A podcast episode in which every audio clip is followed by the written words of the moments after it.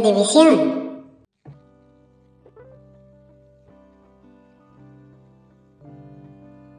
Hola amigos, ¿qué tal? ¿Cómo están? Estamos aquí en un nuevo podcast de Ludivisión, esta vez en vivo. Eh, aquí Edu Danzas, ya me conocerán por eh, estar coordinando el resto de los podcasts. Y hoy me acompaña mi compañero aquí Alex y Carlos. ¿Cómo están amigos? Eh, se repite la formación un poco de Skyrim, me parece pertinente. Echo de menos a Kirimea, pero bueno. ¿Qué tal, gente? ¿Cómo les va? Hola, hola, qué, qué, gusto, muchas gracias eh, por, por, la invitación eh, nuevamente y, bueno, pues eh, espero que sea tan placentero como, como la vez anterior que, estuvimos, que estuvimos juntos aquí en este espacio. Muchas gracias. Bienvenido. ¿Qué tal, Alex?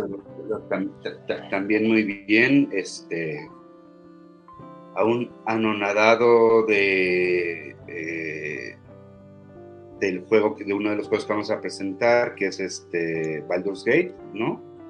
Eh, tres, Baldur's Gate 3, eh, también daremos referencias al, al uno que Carlos lo empezó a jugar, ¿no? Pero como me dice, y creo que es un miedo que yo tuve con mis primeras aproximaciones a D&D, que era, pero es que aquí voy a, perder toda la tarde, ¿no? y, yo, y hoy veo a ese chico de 16 años, de hace 20 años, y digo, no tienes idea, no es toda la tarde, van a ser muchas tardes, ¿no? Sí, esto se enmarca, bueno, hagamos la presentación. Eh, estamos ante una era dorada del RPG. Eh, salió Baldur's Gate 3, que muchos dicen, oye, es juego del año absolutamente, y si no es juego del año, vamos a quemar eh, Game Awards, más o menos, ¿no? Eh, y no solo es juego del año, es juego de la década, así, no será mucho hype, uno se pregunta, pero realmente, o sea, todas las reseñas son superlativas, ¿no? Es muy raro encontrar una que le ponga 9, no, no, no, es 10 de 10. Eh, y, ojo que pasó algo más o menos similar con Diablo 4, ¿no? Hace un par de meses atrás, dos o tres meses. Y resulta que, oh, wow, Diablo 4, qué increíble Diablo 4. y solo para ser superado ahora por Baldur's Gate.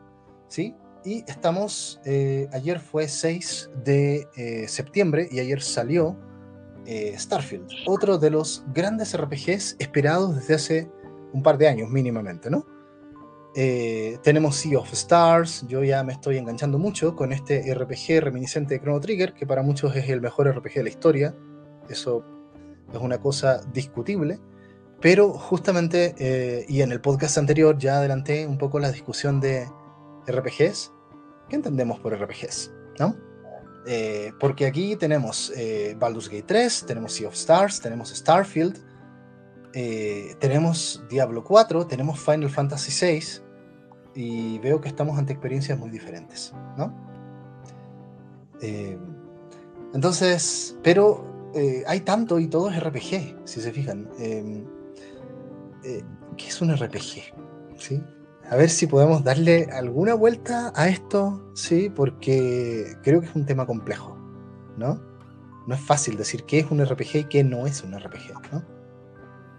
Hay maneras muy distintas de hacer RPG. No sé, ¿qué les parece, compañero, este tema? Fíjate algo bien básico, o sea, tengo yo años jugando RPGs y en este momento no sé si no lo registré o nunca lo supe, qué significan las siglas. Role Playing Game, juego de rol, juego de jugar roles. Y habría que ver si realmente es que te, insisto, a mí la experiencia con Baldur's Gate 3, que creo que Carlos nos puede compartir un poco de lo que vivió con Baldur's Gate 1, ¿no? Me parece que la experiencia puede ser muy similar con la diferencia de que este tiene unos gráficos bastante decentes. Eh, más que decentes, espectaculares. Más que, ¿no? No, más que decentes. Sí. Pero de hecho, sí, de hecho, fíjate Ajá, a ver, eh, lo que hace Baldur's Gate 1, ¿de qué año estamos hablando? 90 y algo. 98. 1998, el, primero. O sea, yo la, el podcast pasado hice un poco la historia del RPG resumido como en dos minutos, ¿no? Pero digamos que estaban los juegos tipo aventura de texto, eh, donde, claro, ¿qué haces? Mover, atacar, tomar, ¿no? Muy en la línea de las aventuras gráficas también a principios de los 80. Eh, y luego empezaron a salir juegos de rol eh, occidental basados en AD&D. Uno de los más importantes es Ultima, ¿sí? Luego salió Wizardry. Entonces estaba esta rivalidad entre Ultima y Wizardry entre las primeras personas que tuvieron ordenadores domésticos, digamos, ¿no? 85 al 90 pero es una cosa de super frikis que no fue un fenómeno de masa, salvo entre gente que seguía calabozos y dragones, ¿no? Eh, y luego quisieron venderle esto a los japoneses, no les gustó nada con The Black Onyx, la pasada dije The Black Opal, pero no, The Black Onyx, que nadie lo conoce, pero bueno, resulta que dio origen a Dragon Quest, que funda el RPG japonés, ¿no? Entonces empezó a desarrollarse la línea del JRPG, y a nosotros nos llegó los Final Fantasy y nos llegó mucho juego de Square en ese entonces, ahora es Square Enix. Y se dio toda esa tradición, digamos, ¿no? Y en paralelo, empecé, sobre todo en los 90, empezó a desarrollarse esta, el perfeccionamiento de, de, estos juegos que están basados en AD&D, ¿no? Entre ellos hay muchos títulos no renombrados. Baldur's Gate es, yo creo que uno de los más reconocidos, ¿sí? salió Dungeon Siege, un juego de Microsoft, eh, bien interesante en términos gráficos, pero a mí me parece que le falta mucha profundidad respecto a muchos otros títulos. Neverwinter Night, ahora último hay un Neverwinter Night actual, yo jugué a uno de los 2000 eh, y este tipo de juegos del, cual también salen los eh, Elder Scrolls, ¿no? en su particular línea ya ahora en primera persona. Eh, desde el Elder Scroll 1, y ahí conectamos un poco con lo que trabajamos en el de Skyrim, ¿no? Que se vendrá Elder Scroll 6 en algún momento, pero estamos en esta línea de rol occidental, ¿no? Eh, que muchos le llaman CRPG o Character RPG. Y por ahí salió Diablo en el 92, si mal no recuerdo, porque lo jugué al estreno, Diablo 1, eh, y que funda esta otra línea de RPGs de acción que a mí la verdad es que hablar de una RPG, tengo problemas con las categorías, ¿no? Porque uno habla de RPG y dice, yo prefiero llamarle Diablo Likes, porque. ¿Y qué es Mass Effect? ¿No? Y sobre todo el 3, que ya es un juego shooter de primera persona. ¿En qué medida el, RPG de acción se remite a cosas como Diablo o parecidos, ¿no? Entonces, hay una ramificación aquí, de, donde tal vez los, los abuelos de todo esto son última, ¿no? Eh, Wizardry, y que son juegos muy parecidos a Baldur's Gate. ¿no? Entonces, estamos volviendo a las raíces con esto. yo, creo que, bueno, hay, hay, bueno, he sentido, eh, la verdad es que es, bastante reciente mi acercamiento eh, a, este, a este mundo todavía eh, pues ubico los títulos, he jugado algunas cosas, eh, pero por, digamos, a grandes rasgos, eh, pues la, posibilidad de, pues sí, de, asumir una de asumir y desarrollar una identidad a partir de las acciones, a partir de las decisiones, a partir de las habilidades eh, me parece que es, eh, es eh, fascinante, me parece que, que, apela mucho a la necesidad de crear nuestras historias y en ese sentido los, los RPG pues tienen, tienen mucho, pues mucho impacto en, en, en, llevarnos a nosotros mismos a los mundos ficcionales, incluso evidentemente es, otra cosa, pero eh, están, incluso los videojuegos como los FIFA, están tomando muchos elementos también en el desarrollo de carreras a partir de decisiones eh, que van a tener impacto más adelante en el sueldo, en comprar cosas, en, en fin, no es que los modo carrera, RPG, sí, el modo carrera, pero eh, me parece que, que son que, pues, que abrevan de esta eh, necesidad de contarnos historias más allá de eh, matar o defender o, de conquistar, sino de, irnos, eh, de, ir creando y, desarrollando esas otras identidades que, me parece que es uno de los pues de, las grandes satisfacciones que proporcionan los videojuegos. Y en ese sentido son muy poderosos. O sea, más allá de matar, disparar, destruir o avanzar, por ejemplo, ¿no? Son verbos con Luis León, me acuerdo, ojalá nos puedas escuchar por allá. Eh, había mucho esta discusión sobre los verbos, ¿sí? Y los juegos de rol tienen esa capacidad de incluir un montón de verbos eh, en la experiencia de juego, ¿no? Y sí, aportan. Pero no son los únicos, como bien lo señalas, ¿no? ¿Cómo ves tú, Alex? Por ejemplo, para ver cuál ha sido tu experiencia, porque hemos jugado RPG. Y, eso es lo otro, ¿ah? ojo, yo lo señalé el podcast pasado. Eh, el de Ring, el año pasado, ganó el premio al mejor RPG. Aparte de juego del año. Es que. A ver, yo, yo creo que. Voy a ponerlo así y espero que poder tener una réplica de. No, sí había juegos que ya habían hecho esto. O sea, yo lo que espero acá es, si me preguntas, ¿conoces algún juego que haya hecho exactamente lo mismo o al nivel que Baldur's Gate 3? Te digo no, pero no dudo que lo haya. Y lo que espero es cuando yo lo ponga en la mesa, que me pueda alguien decir, no, sí, esto ya lo hacía tal juego, ¿va? Por ejemplo, haciendo un comparativo Elden Ring, Baldur's Gate, Elden Ring al final de cuentas es un RPG cuando vas a ver que subes stats Fin. Se acabó el RPG. ¿No? O sea, cuando vas, subes de nivel y vas a usar eso para subir un stat para poder usar un arma. Y se acabó el roleplaying. De ahí en fuera, esta posibilidad, a mí me parecía impresionante que el Ring tuviera tres finales. La realidad es que no es tan impresionante porque al final de cuentas es como, no importa lo que hagas, si quieres cumplir cierto final, hace este cierre de cosas. Y de hecho, acá eh, From Software se vio más benevolente en Elden Ring y te dijo, bueno, un final no cierra otros necesariamente. De hecho, al final, cuando terminas el juego, te dicen qué objeto le quieres dar al, quieres poner sobre el, el Elden Ring, ¿no? Quieres poner sobre el Elden Tree, y de eso depende el final que saques. qué práctico. Qué práctico. Acá no, ¿eh? Acá con Baldur's Gate, algo que yo te decía en el chat es, es la primera vez que realmente no me esperaba que me contestaran eso, un, un, NPC o un, un companion, ¿no?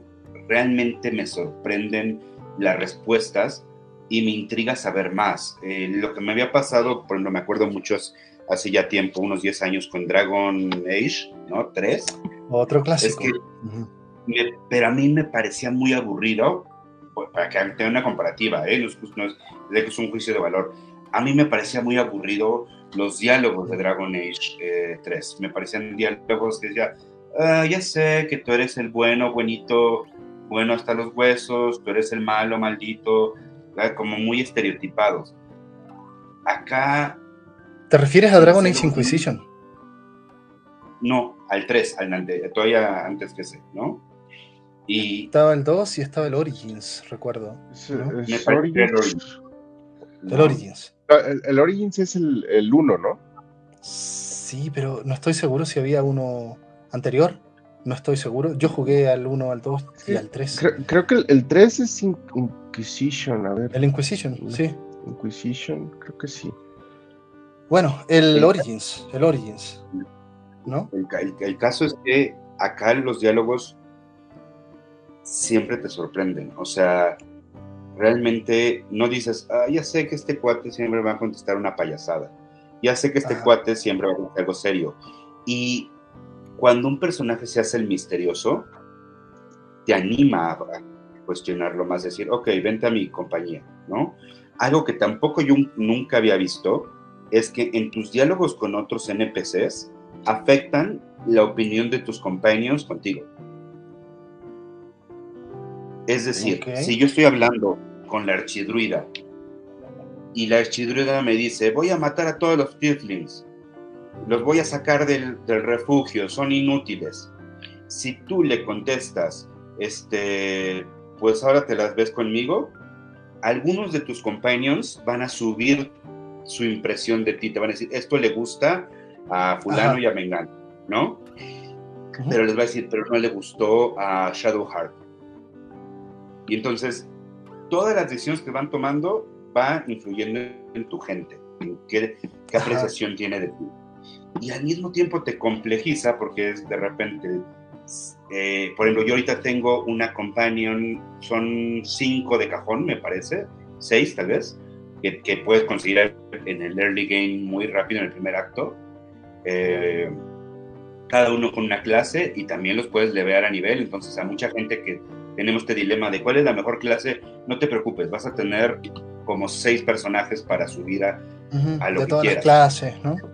Todas las clases. Y si te hartas de tu personaje principal y te gustó más la construcción que tuviste con, con otro personaje, puedes prescindir de tu personaje personal de principal y usarlo solo de apoyo, ¿no?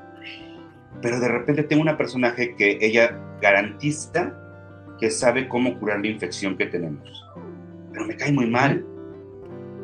E- e- Es, es un personaje que es como Gamora en Guardianes de la Galaxia, muy osca, todo le parece Ajá. mal, no entiende, no entiende el doble sentido, esto no entiende. Bueno, ese es Drax, ¿eh? sutileza. un poco, es entre Drax y Gamora, ¿sabes? Y por ejemplo, a ella cada vez que dices voy a reventar a alguien a golpes, le agradas. Y entonces la quiero traer porque siento que ella me podría ayudar a descubrir una pista de cómo curar la infección, pero al mismo tiempo me cae muy mal y tengo que decidir qué quiero. Oye, Eso yo, nunca lo había yo. yo en lo personal discrepo un poco porque creo que hay varios juegos que lo hacen solo que son juegos muy de nicho y juegos muy roleros, roleros peceros, ¿sí? Roleros peceros y que en general siempre fue un nicho. Y ahí está el tema, ¿no? Eh, o sea, cuando aludimos a estas raíces, eh, eh, lo que hizo Baldur's Gate 3 es romper el nicho, ¿sí? Ahora Baldur's Gate 3 lo van a jugar gente que juega FIFA, probablemente. ¿Sí? Eh, pero, por ejemplo, yo recuerdo el Dragon Age Origins, ¿no? Eh, en Dragon Age Origins justo pasaba algo más o menos similar en términos de, de la bruja. La bruja, me acuerdo de ese personaje, porque esa bruja, la bruja sexy, de, de- no me acuerdo cómo se llama, pero de los primeros compañeros que, que tienes, ¿no? Eh, solamente le caes bien cuando haces cosas malas, cuando tienes alineación mala. ¿Sí? Y te peleas entre la bruja y el. ¿Cómo se llama? El. Como un inquisidor, ¿no? Un caballero sagrado que le caes bien cuando haces cosas buenas. Eso, eso está y eso no es tan raro. Creo que está en Mass Effect. Lo que sí, eh, o sea, de hecho no, no era tan común tampoco, ¿eh? No era tan común. Normalmente, o sea, el sistema más simple que yo puedo identificar es el de Mass Effect.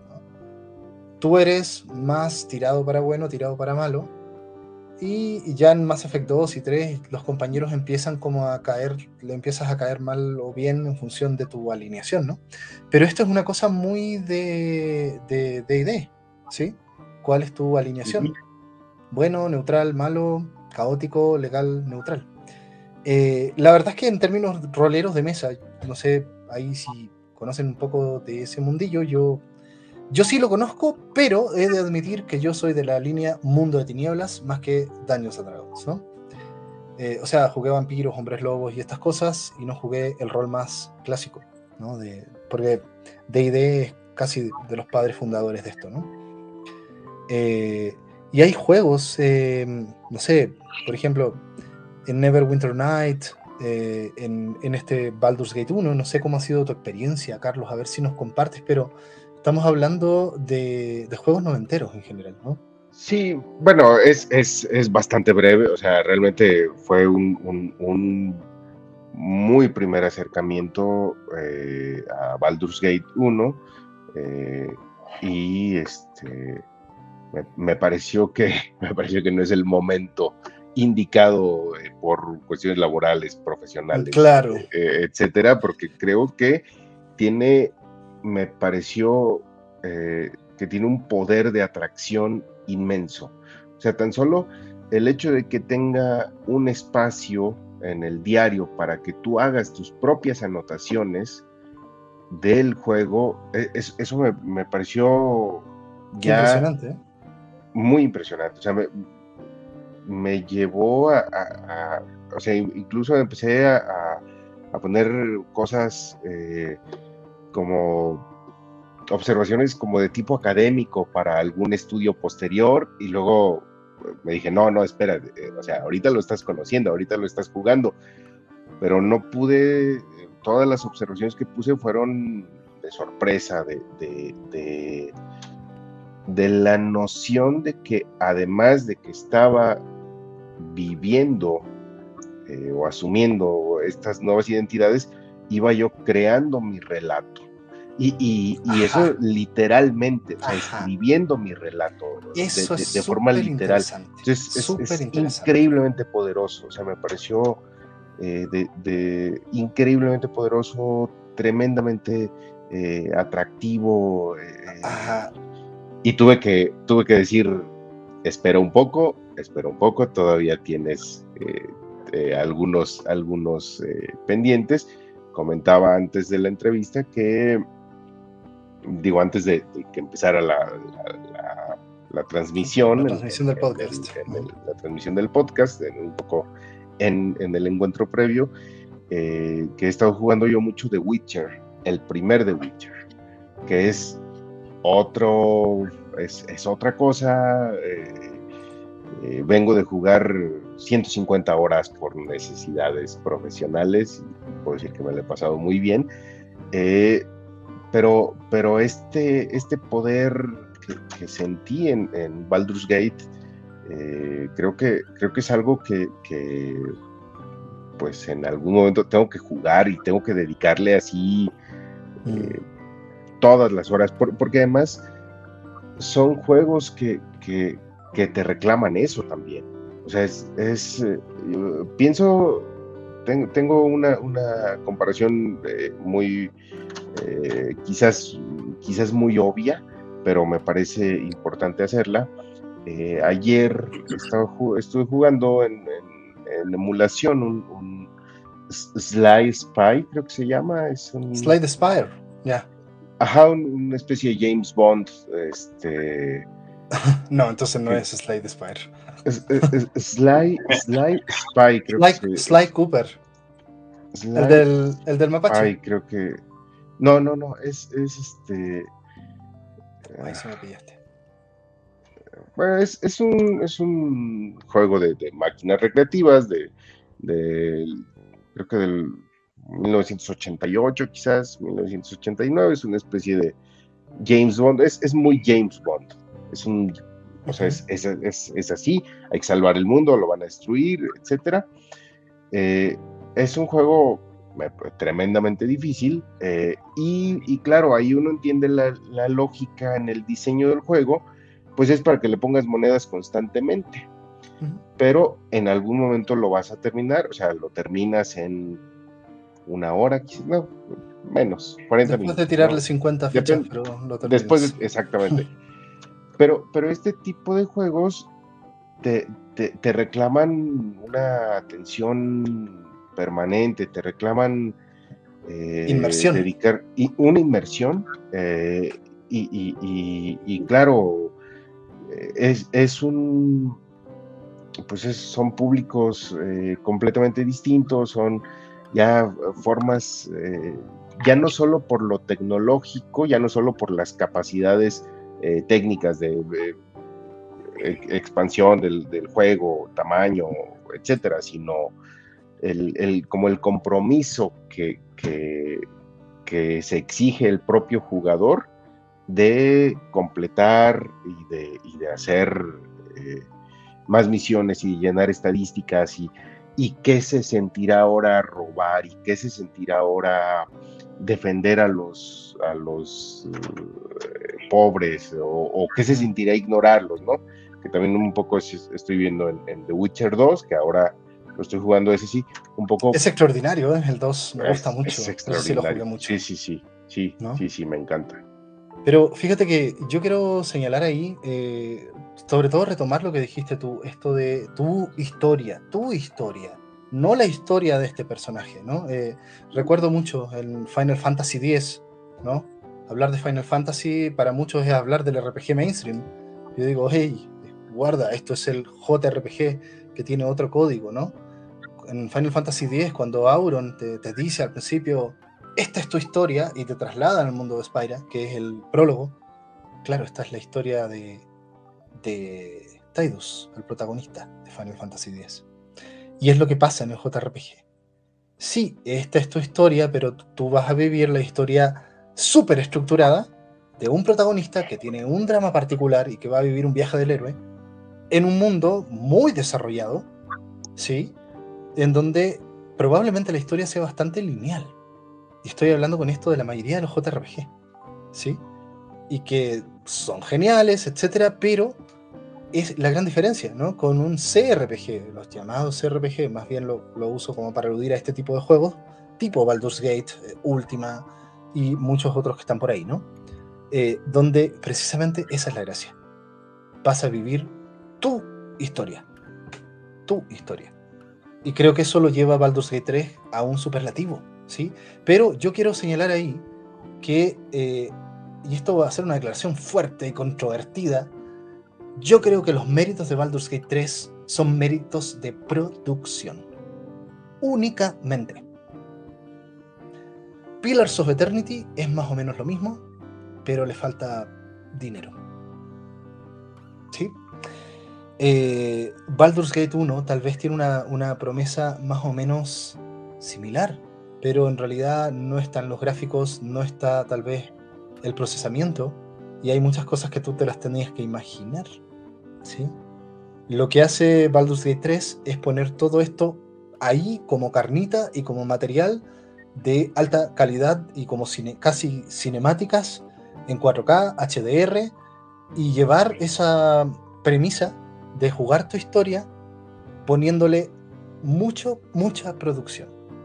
Yo creo que es la gran diferencia. Y, y la producción, la verdad es que pega, pega y pega en la mayoría de los jugadores diciendo, ¡Oh, qué juego más genial! O sea, tú puedes jugar a un juego de Batman, ¿sí? Como los Arkham, eh, como el Arkham Knight, que tiene unos valores de producción impresionantes para el 2017, ¿sí?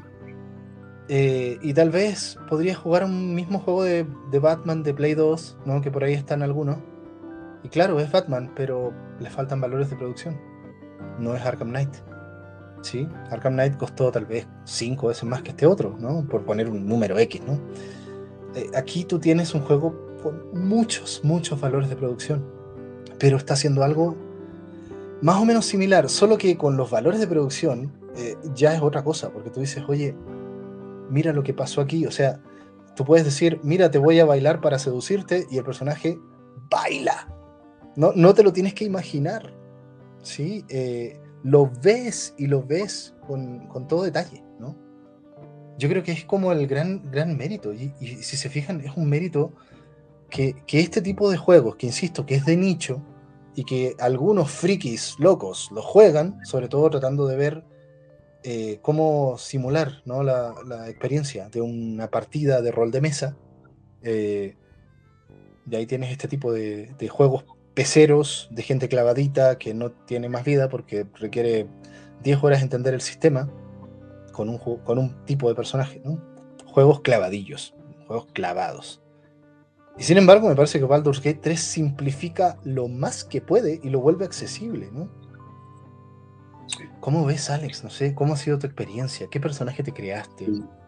Mira, justamente. ¿Qué quieres eh, yo, mira, yo, yo, me creé un mage, un mago. Y la verdad es que efectivamente ha sido muy complejo para el mago. Eh, simplemente hace rato me pasaba que eh, equipé una armadura y me decía, no me dejaba equipar otras, ¿no? No tienes competencia con esta armadura. Oye, entre paréntesis, eh, entre paréntesis, magos, hechiceros o brujos, que, no son lo mismo. Yo no tengo idea. Pero, pero hay tres tipos de magos, hechiceros y brujos. El tuyo es mago. Sí. Eh, eh, y, fíjate que por eso. Ah, ah, ah, hay, un librito de Dungeons and Dragons eh, que explica las diferencias entre mago, hechicero, brujo, clérigo y druida y lo pone en un flujograma muy sintetizado, ¿no? te, te encomiendas a una entidad superior, eres un druida, eres un clérigo o eres un brujo. Esa entidad es positiva y te nutre o te destruye, eres druida o el clérigo o eres este brujo, ¿va? Tienes un costo terrible con los brujos. Y la otra es, eh, ¿no te conviendas una deidad superior? No. Ok. Entonces, ¿eres un mago o un hechicero? No sé si se me está yendo algún otro, este, algún otro, creo que no. Este, en no, no se me ocurre ahorita otro. ¿Eres estudiado? Eres mago eres innato, te sale la magia por los dedos, eres hechicero. ¿va? Y se nota en las personas. Súper interesante. Y algo bien interesante con esto es que hay tiradas narrativas que puedes hacer porque eres un mago estudiado. No tiene que ver con ningún truco de magia, tiene que ver con mi capacidad de elocuencia por ser un mago. Pero hay otros que puedes hacer, y si eres un hechicero, tienes beneficio en tiradas de intimidación o brujo. Entonces, hay una serie de valores que ya no tienen que ver con el combate, tienen que ver con el diálogo totalmente. Esto es muy D&D, pero sí, definitivamente se aproxima de una manera muy gentil. Yo estuve intentando eh, empezar una partida de D&D con la, familia, ahora que este, con los niños, porque ellos lo propusieron, porque lo vieron en Stranger Things y entonces dijeron, wow, queremos jugar ese juego. Y la verdad fue muy complicado aproximarles a la imaginación, tuve que usar muchos libros, muchas imágenes de internet y al final lograron hacer su personaje, ¿no? Ya la parte de stats, imposible. Acá te lo simplifica bastante y si quieres ser un flick, friki clavado y ver por qué no estás pudiendo tirar el hechizo, puedes. Y si solamente dices, ah, no, no me funciona, también veo que hay personajes muy simples, por ejemplo, el, el bárbaro, el guerrero, eh, pues son bastante sencillos. Tienen golpes, tienen diferentes tipos de golpes. Claro que mientras más va subiendo se va complejizando. Pero algo que me encantó es que Baldur's Gate tiene una parte de no, no levear. Me explico. No necesitas levear acá. No hay grindeo. No hay grindeo, ¿no? Cuando tu personaje principal encuentra un nuevo compañero, inmediatamente adquiere el nivel de tu, de tu personaje principal. Entonces, dejas, te dicen, no pierdas horas en estar moveando, no algo que era muy de Warcraft, de estar matando, es que ya no me gustó, ahora quiero nada, pero tengo que levear, qué pereza, y te venden paquetes para que, y hay gente que cobra por subirte de nivel un personaje, acá no, acá es tu, tu, tu personaje principal, nos da igual, tampoco tiene estos castigos terribles tipo eh, eh, eh, Dark Souls, que es ya escogiste tus estadísticas y solo las puedes cambiar una vez, o dos veces, otra Los numeritos. Claro. Tú, tú, tú, dale, ¿no? Y quieres al personaje que es un Warlock hacerlo un, este, un Ranger, cámbialo de clase, da lo mismo, ¿no? Eso sí, la historia no se va a cambiar, le van a seguir refiriendo a él como si fuera un Warlock, pero ya sería muy complejo, ¿no? De por sí la complejidad que tiene, pero cámbialo, da lo mismo. Y el combate sí me parece algo que nunca me había enfrentado yo en un RPG. Que es tener que contemplar el terreno en cada paso, si mi pie está en agua o está fuera del agua. Vaya, te lo decían en otros RPGs como, bueno, a ver, si estás en el agua, la electricidad te va a hacer más daño. Sí, pero acá es fulminante, como es por turnos. O sea, y una recomendación que tenés es guardar muchísimo, guarda, guarda, guarda. Por ejemplo, de repente yo me seguí, me di por mis impulsos y me aventé contra unos druidas y fue darte cuenta que no hay manera de que les ganes, ¿no? No con el equipo que traes. Entonces, ok, regresemos y ya. Creo que el combate es muy exigente, eh, tiene dificultades, puedes ponerlo en la parte más pero es muy exigente en pensar, no es tan exigente en habilidad manual, que eso es un Dark Souls, ¿no? Eh, por ejemplo, me, hiciste bien en recomendarme Solstice, y la verdad, después de pasar Bloodborne, Solstice, los bosses se me hicieron pues bastante rápidos, ¿no? Porque es más habilidad manual. No, aquí es habilidad es un juego de destreza. Es un juego de acción y destreza. Sí, es un juego de destreza. Sí, ese es de destreza, pero... No, aquí estás jugando eh, ajedrez. Exactamente. Es un ajedrez al cubo, más o menos, ¿no? Con todas las reglas. no importa si nunca has agarrado un mando, lo vas a poder mover bien. No necesitas ninguna habilidad en el mando. Lo que me llama la atención, y es un poco en esta comparación con Dark Souls, ¿no? Y con, sobre todo, con muchos RPG japoneses, donde el mérito se entiende como números que suben, ¿sí? Eh, busco números que suben, números que mejoren mi defensa, que mejoren ¿sí? Y aquí está todo lleno de números, no dejan de estar, de hecho, si quieres ser muy matemático, lo puedes hacer, pero hay historias. Y los números implican historias. Eh, y eso me parece fascinante, ¿sí? Un juego que de alguna manera reduce los números a su mínima expresión y que creo que hay que mencionar en este programa es Disco Elysium, ¿sí? Exactamente, iba a hablar de Disco. Venga, Exactamente. No, no, bueno, no, iba, a mencionarlo, pero, pero adelante, adelante. No, no, es que justo lo que quiero enfatizar es eso. Eh, y cómo una tirada eh, fallida de Disco Elysium te crea una nueva historia.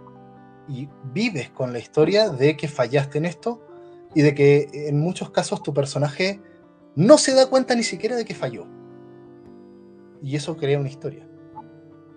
Sí, sí, sí. Y eso pasa en Baldur's Gate 3. No sé si en los anteriores. En, pasa en algunos casos en Pillars of Eternity, que sí lo he jugado. Eh, pero es muy interesante. ¿Qué pasa si tú fallas la tirada? Porque fallas y la historia sigue. No es que no puedas avanzar algo. Tal vez no vas a poder resolver ese problema específico, pero vas a tener que buscar otra manera de aproximarte a la situación, ¿no? Sí, y, en Disco, Disco Elysium, eh, la verdad es que es, un juego eh, fascinante en todos los niveles, ¿no? O sea, es, decir, es, desconcertante. Después de las primeras cinco horas que le dediqué, no estaba seguro de que me estuviera gustando, pero no podía dejarlo. es decir, eh, era, sentirme desconcertado, era sentir como que mi sistema límbico, era sentir que, este, que necesitaba, que, a lo mejor por, mi origen, eh, ¿cómo, se llaman las, las eh, razas? Este, Étnico. Eh, revanchó, este, déjame buscar algo. Perdón, perdón. Me obsesioné con esto y ahora lo he olvidado, pero prosigue tú mientras lo encuentro y ahora vuelvo. No, eh, Disco Elysium, eh, y, esto creo que es una cosa, si tú juegas con dos personajes distintos de Disco Elysium, te vas a dar cuenta, yo la primera vez no me, no me di cuenta, ¿sí? Me creé el típico personaje muy emocional, súper tonto y súper débil, ¿no? Eh, de estos arquetipos. Si tú, eres, si tú tienes inteligencia 1, pasan muchas cosas espontáneas que no van a pasar. Y así si tú tienes inteligencia 5, eh, o si tienes em, tal vez capacidades físicas 1 o capacidades físicas 5, en muchos diálogos van a aparecer opciones que no aparecen en otro caso. O sea, y no solo opciones, la del zapato, ¿sí? Eh, cuando encuentras un par de zapatos. Si tú tienes inteligencia 1, no buscas el otro zapato. Y si lo encuentras, no sabes que son los mismos zapatos. No sé, hay una cosa muy loca ahí, ¿no? Eh, necesitas un mínimo de inteligencia que tú no cumples para darte cuenta de que tienes dos zapatos y que son parte del mismo par de zapatos, porque tienes inteligencia uno. Eso a mí me voló la mente, ¿sí? Además que te aparecen cosas como, oye, vas a tener que pagarme, y una opción del diálogo es, ¿qué es pagar? ¿Qué es el dinero? Cosas que solo puedes tener con un personaje que tiene inteligencia 1, ¿no? Eh... Eso es genial. ¿Ah? Eh, eh, esto es la gente que ya juega rol de mesa, lo dice como da obvio, pero te digo, yo no, yo no me había visto en ningún juego de rol subiendo stats para algo que no fuera a hacer daño. En ningún RPG. ¿sabes? De los que yo jugaba. No me había tocado ningún RPG donde diga, hey, dale a carisma. ¿Sabes? hey, en vez de escoger otra bola de fuego, escoge una habilidad que te hace hablar con los animales. Y los diálogos de los animales son divertidísimos en Baldur's Gate. Este, lo recomiendan mucho, hablar con animales. Sí, sí, lo recomiendan mucho. Me, di la oportunidad, logré, este, por ejemplo, yo decía, híjole, es que mi mago no va por ahí, ¿no? Pero le pude dar la habilidad a un bárbaro, porque hice el bárbaro, este, bárbaro, ay, se me fue el nombre, pero de corte salvaje, que es más ritualístico y de totems y nada más. Ah, es como, sí, medio mago. bárbaro medio Los mago. diálogos, sí, fíjate, sí, medio mago, pero es como un chamán, más o menos. Ajá, ajá. Y los diálogos son muy, muy buenos con los animales, este, inclusive si acaricias un animal o no, pero son tantas acciones, te digo, yo, yo lo, la diferencia que noto es que la cantidad de eventos canónicos que hay creo que en otros RPGs los puntos de inflexión, los puntos donde se parten la historia son pocos relativamente. Tal vez no, por ejemplo, en Detroit Become Human, ¿no? este, pero... Buena comparación ahí, compañero, por la ramificación, ¿no?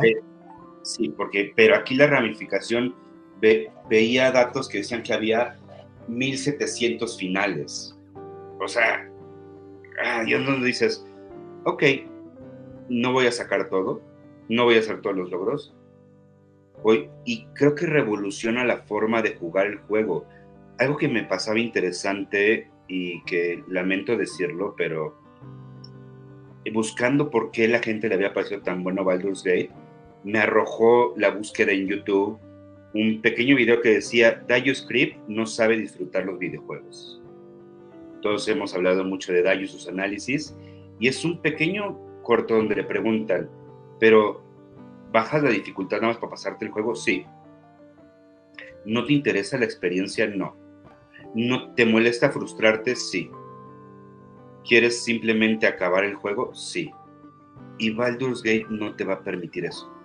No te va a permitir simplemente acabar el juego. O sea, tienes mucha charla de por medio y es el primer RPG donde me despreocupo de, pues son tantas opciones que sé que no las voy a abarcar. Y es simplemente, ahora sí, vivir mi historia y mis errores. Vaya. No tiene sentido ser completionista. Ajá. Sí, sí, sí. No tiene sentido completarlo, sacarle todo lo que el juego puede darte. No tiene sentido. Y las reseñas que he visto, no he visto muchas que digan nos acabamos el juego. De hecho, creo que ninguna. ¿No? Todos dicen nos quedamos en el acto 3 nos quedamos has visto todos los problemas que tiene el acto 3 en términos de bugs y cosas por el estilo. Y, sin embargo, me parece una estrategia genial, genial, dejar el. Ok, falta mucho todavía porque me imagino que además tienen que atar todas las historias previas. Y que debe ser una joda, una joda. Démosle un año más, lo van a arreglar. Pero ya claro, no, y lo están arreglando. Yo lo llevo jugando una semana en PlayStation y ya recibí tres parches nada más en lo que va. Dos de ellos no sé ni de qué van. Uno es muy claro, corrige un problema que de repente se activa el sonido. De repente dejaban de sonar la música y el ambiente en Baldur's Gate, en PlayStation 5, ¿no? Era un bug, ¿va? Ya lo corrigieron. Ya, o sea, tres días después, ah, fuck, corrígelo. O sea, está esta gente bien clavada, bien comprometida, y cuando se acabe la aventura, esto no va a tener fin, o sea, va a ser DLC, DLC, DLC, porque tiene la madera para hacerlo. Y, ni siquiera porque yo creo que juegas con otro personaje, tomas otras decisiones y ya vives otra historia. Sí, la rejugabilidad es infinita, ¿eh? totalmente infinita. Y yo agradezco la experiencia con Baldur's Gate que me haya contratado y este video que pude ver, donde, a ver, tal vez está tendencioso el video, pero como una crítica a no jugar los juegos solo por acabarlos, a no tener como este, eh, a ver si, creo que le voy a cambiar el nombre, Deadlock, ¿no? Como esta carga de juegos sin acabar ahí, es, no importa, disfrútalo. No lo juegues con ansiedad, no lo juegues para todo. ¿Te refieres al backlog? Backlog. Del que hablaba en este video, sí. Sí, y ese es un temazo, y ese es un temazo con este tipo de juegos estos juegos que, mira, dale 100 horas. Ah, sí, lo que pasa es que tengo pendiente unas 150 horas del The Witcher 3, ¿no? Eh, y esto que tú estás señalando, lo mismo que tú estás señalando, que son las grandes virtudes, pueden ser algo que inmediatamente a ti te haga decir, no, no, perdón, pero no, porque yo quiero algo justamente que empiece y que termine, incluso como Journey, que oye, empieza y termina en dos horas y tres horas, dos horas o tres horas, se cierra y te queda, ¿sí? Eh, entonces, yo diría que definitivamente, si tienes poco tiempo, si lo quieres acabar rápido, si no tienes ganas de leer, si no tienes ganas de enterarte de historias interesantes, lo que quieres es un juego de acción, no le entres a Baldur's Gate o entrale con pincitas, porque te va a proponer otra cosa y igual te gusta, pero no esperes un Dark Souls, no esperes eh, no sé, porque no le di mucho tiempo a Final Fantasy XVI, pero no esperes tanto esto, aunque sí espero una muy buena producción. La primera cinemática, nada más con la que abre el juego, es brutal, es brutal. O sea, me recordó a la época de Warcraft cuando esperábamos la cinemática, las expansiones nada más para ver una nueva cinemática. Así está esta cinemática que no, no la spoileo, pero es así digna de cualquier película Ajá, pero si no te gusta esto, juega Sea of Stars. Porque precisamente creo que ahí está lo opuesto de todo esto. ¿Sí? Sea of Stars, eh, yo lo estoy jugando también, le llevo ahí unas nueve horas, ¿no? Eh, y justo quiero hablar ahora de esto por el contrapunto, ¿sí? Eh, porque eso es lo que hace un buen JRPG. te toma de la manito, ¿sí? te toma de la manito y que algunos pueden decir, oh, qué mal, no necesito libertad. Depende. O sea, un juego que te toma de la manito de principio a fin es The Last of Us. Y es una joya, ¿sí? Eh, pero nunca te suelta. Y eso no es malo necesariamente, ¿no? Eh, eh, pero justo, si te va a llevar por un excelente paseo, deja que te lleven de la manito, ¿sí? Eh, y eso puede ser muy cómodo y muy fácil para otras necesidades de jugadores y otros perfiles de jugadores. Si te va a llevar por un paseo extraordinario, deja que te lleven de la manito, ¿sí? Ahora, si tú quieres que nadie te lleve nunca de la manito, pues para eso jugamos Minecraft, ¿no? Y tú harás cosas, ¿no? Eh, y para eso están los sandboxes en general, ¿no? Entonces, en, esta, en este continuo entre lo directivo y lo súper abierto, dónde nos ubicamos en los RPG, ¿no? Y creo que ambas cosas son válidas. Sí, ambas, ambas cosas son válidas, claro, y, y, también este, algo, algo que decía Alexis este, de, de, Baldur's Gate, este, pues que no importa la habilidad, por ejemplo, y, y eso me, me, me, trae otra vez, a, nada más que me, me, perdí un poco buscando una información que no encontré, a Disco Elysium, mm. que, la habilidad no tiene nada que ver. O sea, no, no es. Por eso es tan bueno. Es, es, es, brillante. Es brillante porque. ¿Cómo te gusta fallar? Exactamente. Qué rico es fallar en Disco Sí, sí, sí. O sea, las, las decisiones eh, que tomas, eh, la, la, historia que se va a construir, no, no depende de, de, qué tanta coordinación tienes, de, de, de si eres si eres manco o no manco, o sea, no, y manco, sumando. ¿no? Pillars of Eternity es así. Uy, qué porcentaje de daño, que pum, pam, pim, pam, qué defensa contra la. Está muy bueno para aprender matemáticas. Te, olvidas de, esa. Eh, o sea, en, mi caso, porque, porque yo no me considero un jugador hábil, eh, en mi caso, eh, por ejemplo, cuando empecé a jugar Skyrim, que, que le estoy dedicando un doctorado, este, cuando empecé a jugar Skyrim me sentí un poco frustrado y entonces le puse el nivel más, o sea, el, modo más fácil porque la historia y claro, después de un tiempo me di, me, di, cuenta de que, bueno, la experiencia del juego implica un reto también y que eh, hay, por lo hay, hay ciertas cosas que uno tiene que mejorar, este, o sea, eh, hay que entrenarse pues también, hay que mejorar, o sea, no, es, es satisfactorio también mejorar, pero en Disco Elysium, eh, la, el, fallar te proporciona una satisfacción muy distinta a la que me proporciona un buen disparo de un arquero en Skyrim. O sea, es, es, este, e, e, es una satisfacción muy distinta, una recompensa muy distinta. Es incluso un, la recompensa puede ser un pequeño bajón emocional porque tú pensabas que iba a pasar algo y tú creías que estabas haciendo algo bien y el juego te demuestra que no. Eh, y eso también da pie a que, a que la historia eh, cambie. Entonces es, eh, es y, te lo, te lo plantean, sí, te lo planteas desde el momento uno, ¿eh? en Disco Elysium. acá, acá tú eres lo peor, ¿sí? tú eres lo peor, tú eres, estás en un nivel de dignidad así por el suelo y dale, juega, trata de hacer algo y vas a fallar, ¿no?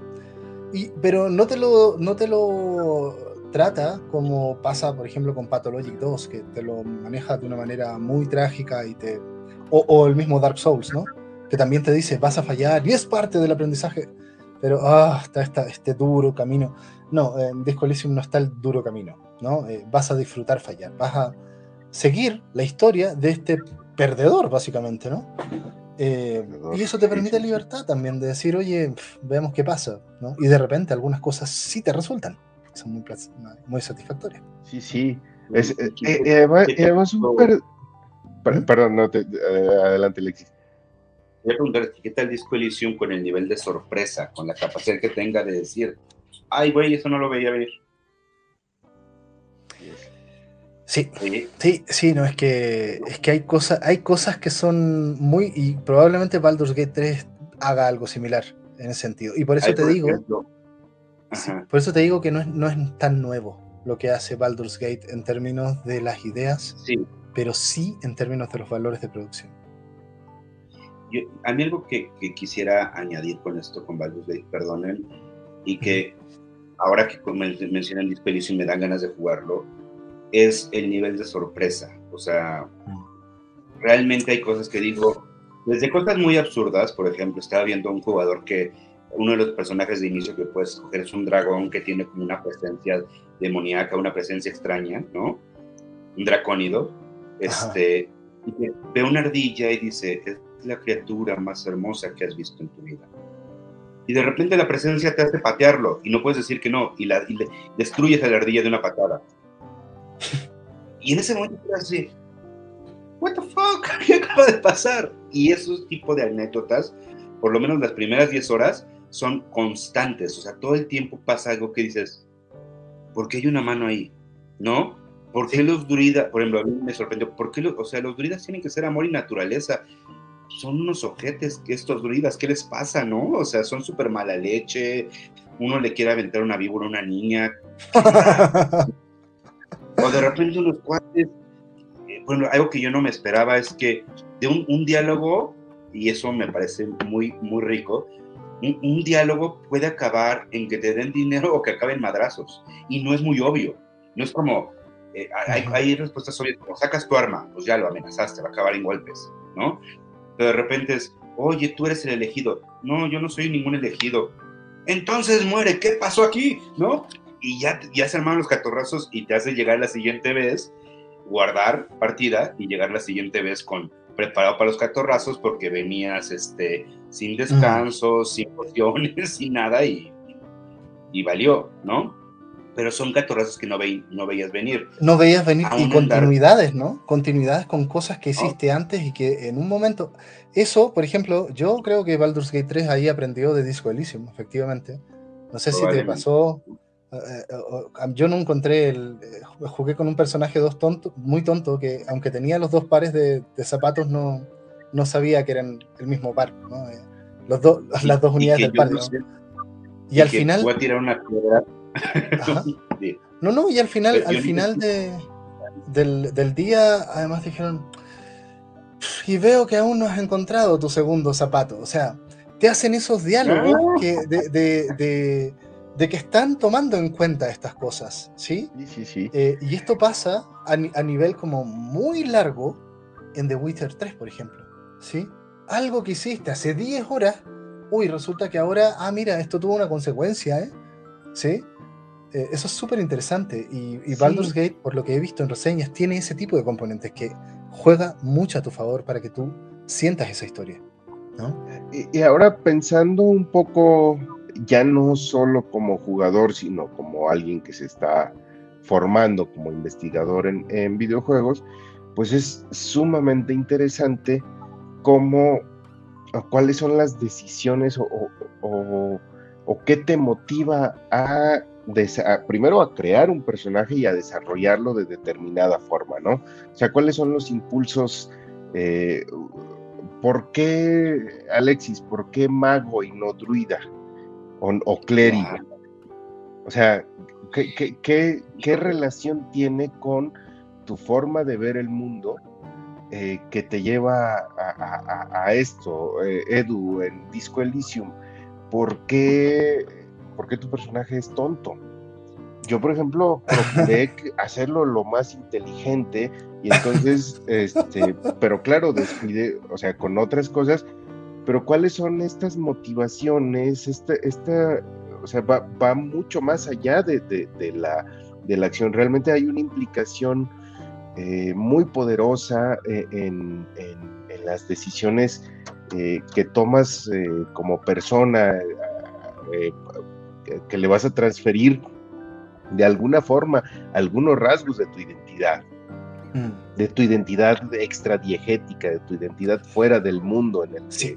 Entonces, ¿cuáles son esos, esos mecanismos? Y, me parece que también hay eh, un montón de, factores que están en juego, eh, incluso algunos, me atrevo a decir, bueno, es quizás muy atrevido, pero, pero de nacionalidad también, o sea, es decir, como creo que si hiciéramos alguna cosa estadística, este, en, algún lugar del mundo van a preferir ciertos rasgos, en algún lugar del mundo van a preferir cierta clase, cierta raza también, o sea, por ejemplo en Skyrim, que es el que conozco más, eh, quizás eh, pues, en Estados Unidos eh, hay algún trabajo que he seguido, pues la, o las personas a las que los sujetos de estudio de, este trabajo eh, mayoritariamente fueron nórdicos en Estados Unidos. Este, en, Skyrim, hablando de, Skyrim. Este, no sé, en México eh, o en Latinoamérica, eh, preferiríamos ser nórdicos en Skyrim, preferiríamos ser...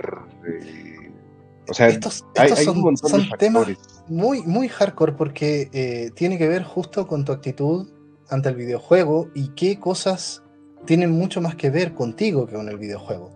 Y en juegos que son muy abiertos, esto empieza a pesar mucho, ¿no? Eh, pero claro, esto tiene que ver en general con la fantasía, ¿no? Eh, y les iba a comentar este estudio, que creo que lo hemos revisado contigo, Alex, de eh, qué países juegan en Star Wars con el Imperio y cuáles con los rebeldes. y claro, tú ves ahí ciertas relaciones, ¿no? Eh, los chilenos jugamos más con el imperio. Yo, ciertamente, cuando juego un juego tipo Star Wars Battlegrounds, ¿sí? El, te disparo, yo juego con el imperio, ¿sí? Em, entonces, ¿y por qué? Ni siquiera lo sé. No, eh, no es una cosa que yo te podría hacer una super argumentación, ¿no? Porque son cosas muy intuitivas, ¿no? ¿Por qué jugamos con ciertas clases, por ciertas razas, ¿no? O sea, yo la verdad es que quería hacerme un semi-orco bardo, ¿no? En, eh, en Baldur's Gate. Sí, quiero jugar con. No sé, ¿Se puede hacer un, un, gnomo o una noma bárbara? Yo digo, qué, qué loco, ¿no? Quiero ser una, una noma bárbara. ¿Sabes? Eh, no sé si es un personaje contraproducente, pero me, me, da lo mismo porque justamente te van a decir, ah, no, porque los gnomos tienen baja fuerza y los bárbaros tienen atributo principal de fuerza me vale, me vale. No va de eso. No va de los numeritos, insisto en eso. Va, va en la narrativa, ¿no? yo eh, también creo eso. ¿eh? Yo, creo que todavía llegué, a ver algunos, eh, algunas personas que en YouTube elegían por estadísticas, ¿no? Ah, es que con el dron puedes ver a 24 metros. ¿Qué más da? Está chido. Para iluminar, ¿no? O sea, escoge algo con lo que te sientas cómodo. Hay tanta personalización, tanto... Eh, ahora, un acierto que yo creo, o si, lo va, o si lo tiene, no lo encontré yo, es que no tiene esta parte de personalizar al grado de la nariz, la oreja, poner ah. ser totalmente así. Es como, a ver. ¿Quieres, ¿quieres llegar a lo extremo en eso? Por favor, Black Desert. Black Desert, yo la verdad es que me voló la cabeza la personalización visual, de aunque son puras monas chinas, ciertamente, ¿no? Pero, uy, el detalle de cada cuerpo, de cada parte del cuerpo, es, una locura. pero no le metes nada al sistema de juego, solamente la apariencia. también era así muy personalizable, pero muy el estilo anime, este, Code Vein, ¿no? Qué bonito. Tiene una, sí. tiene una personalización brutal pero acá no la necesitas. Acá lo que tienes que saber es que no solo es que te veas bien, es que la raza y clase que elijas va a depender de cómo te tratan otros. Y eso va a influir, ¿no? Y va a depender qué cosas sí puedes hacer y qué cosas no. Y de repente, algo que no, no estaba yo acostumbrado a ver es, podemos, o sea, un bardo puede resolver muchos de los problemas cantando, convenciendo, negociando o, este, o, invitando, y no todo tiene que acabar en, eh, en mazapanazos, ¿sabes? No todas las cosas tienen que acabar aquí así y que eso no dudo que haya en otros juegos, pero creo que son juegos que alguna situación puede resolver así, pero la mayoría se tendrán que resolver en combate. Y acá no, acá inclusive te, asumo que te podrías pasar gran parte del juego sin, sin un solo combate. Oye, y eso es lo otro, ¿no? El tema del carisma, entre comillas. Sí, y lo comparaban mucho. en... Por ejemplo, eh, comparaban mucho Baldur's Gate con el sistema de carisma de Fallout 4, que es malo, ¿no? Porque Fallout 4 es como si tienes mucho carisma, eh, mira, tienes la posibilidad de resolver todo hablando, ¿va? Y eso es el carisma. Entonces, evitas un montón de cosas. Está, ok, está bien, pero es básico, ¿no? Entonces, ¿qué pasa? los dados. Y eso le da una parte de Está bien, pero, pero tú puedes resolver las cosas cantando o declamando un discurso eh, como lo haría un paladín, pues, ¿no? O un sacerdote. Eh, y, y, por ejemplo, volviendo a Disco Elysium, eh, eh, no sé, por ejemplo, si tú estás con estos niños que están ahí tirándole piedras al cadáver, ¿no? Con uno y uno es. Eh, no sé si te pasó a ti. Esto solamente se puede hacer con personajes que son muy físicos. estos niños no les vale, les vale, les vale todo. La única manera de que, de que Kuno te sea tu cuate es dándole un buen golpe. Si, si lo golpeas, golpear a un niño, una cosa muy cuestionable, lo hiciste. Ahora son cuates. Entonces, ¿de qué te sirve el carisma? ¿No? Y son cosas como distintas. Ahora que están en eso, ahora sí puedes hacer un diálogo, digamos, de, ah, mira, y después te haces amigo y te dice dónde su papá esconde la droga y todo el rollo, ¿no? Hay un tema ahí, ¿no? De, tráfico de sustancias. Pero eso, fíjate que es muy Esperable, ¿no? en el inicio de, o sea, cómo comienza Disco Elysium, eh, quizás las, las sustancias, eh, sea, esperable que haya sustancias. Sí, sí, eh, además tiene, tiene un background como de realismo social, ¿no? Todo Disco Elysium, y eso es muy raro. Bueno, siempre uno puede sacar lecciones, digamos, de, de la sociedad y grandes temas morales en estos juegos, ¿no? Y en los JRPGs también, ¿no? Y, en Sea of Stars pasan y en, juegos que parecen muy simples como Dragon Quest. Dragon Quest a mí me parece una obra maestra también. Juegos infantilones así, pero que de repente, uff, ojo con las fábulas que están armando aquí. ¿Sí? Y como son súper estructuradas, es una fábula de principio a fin que te quiere transmitir un mensaje. Podrán ser complejos, ¿no? Eh, y yo tengo en la mente en estos momentos muchas historias pequeñas de, de los Dragon Quest que se han quedado conmigo, porque, uff, no sé, te quedan, te quedan ahí, como cuentos, como cuentos infantiles, que van un poco en esa línea, ¿no? Eh, y eso es lo que pasa también con Sea of Stars, que tiene ese formato tal vez más simple en términos de, oh, mira, las complejidades de decisiones y todo. Sí, porque van a otras cosas. ¿Sí? O sea, cuando tú lees una fábula, tú no estás en una actuación eh, viendo las posibilidades. Y, ahora, por ejemplo, otro factor, yo no sé cómo lo has visto tú, eh, Alex, ¿no? En términos de tu experiencia en Baldur's Gate, pero por ejemplo en Pillars of Eternity, que me parece un antecedente muy claro ahí. Eh, eh, hay varias cosas, hay muchas cosas interesantes del Pillars of Eternity. ¿no? Eh, una de las que más me llamó la atención, del 1 sobre todo, que en el 2 lamentablemente no está, porque tú ya eres el héroe del 1. ¿sí? Cuando tú inicias la aventura, te dicen, ¿qué eres tú? A ver, eres un ladrón, ¿verdad? Bueno, ¿y qué? ¿Estuviste en cárcel? ¿Estuviste en la cárcel? Y a medida que te hacen las preguntas, tú dices, no, aún no me han pillado, o estuve 10 años en cárcel, y te van armando tu historia como si estuvieras roleando. Eso es muy genial. ¿Sí? Entonces tú tienes que actuar en el in situ cuando te preguntan y te pillaron, tú dices algo y eso armó la historia. Y eso solo lo he visto ahí y lo he visto en eh, Kentucky Ruta Zero.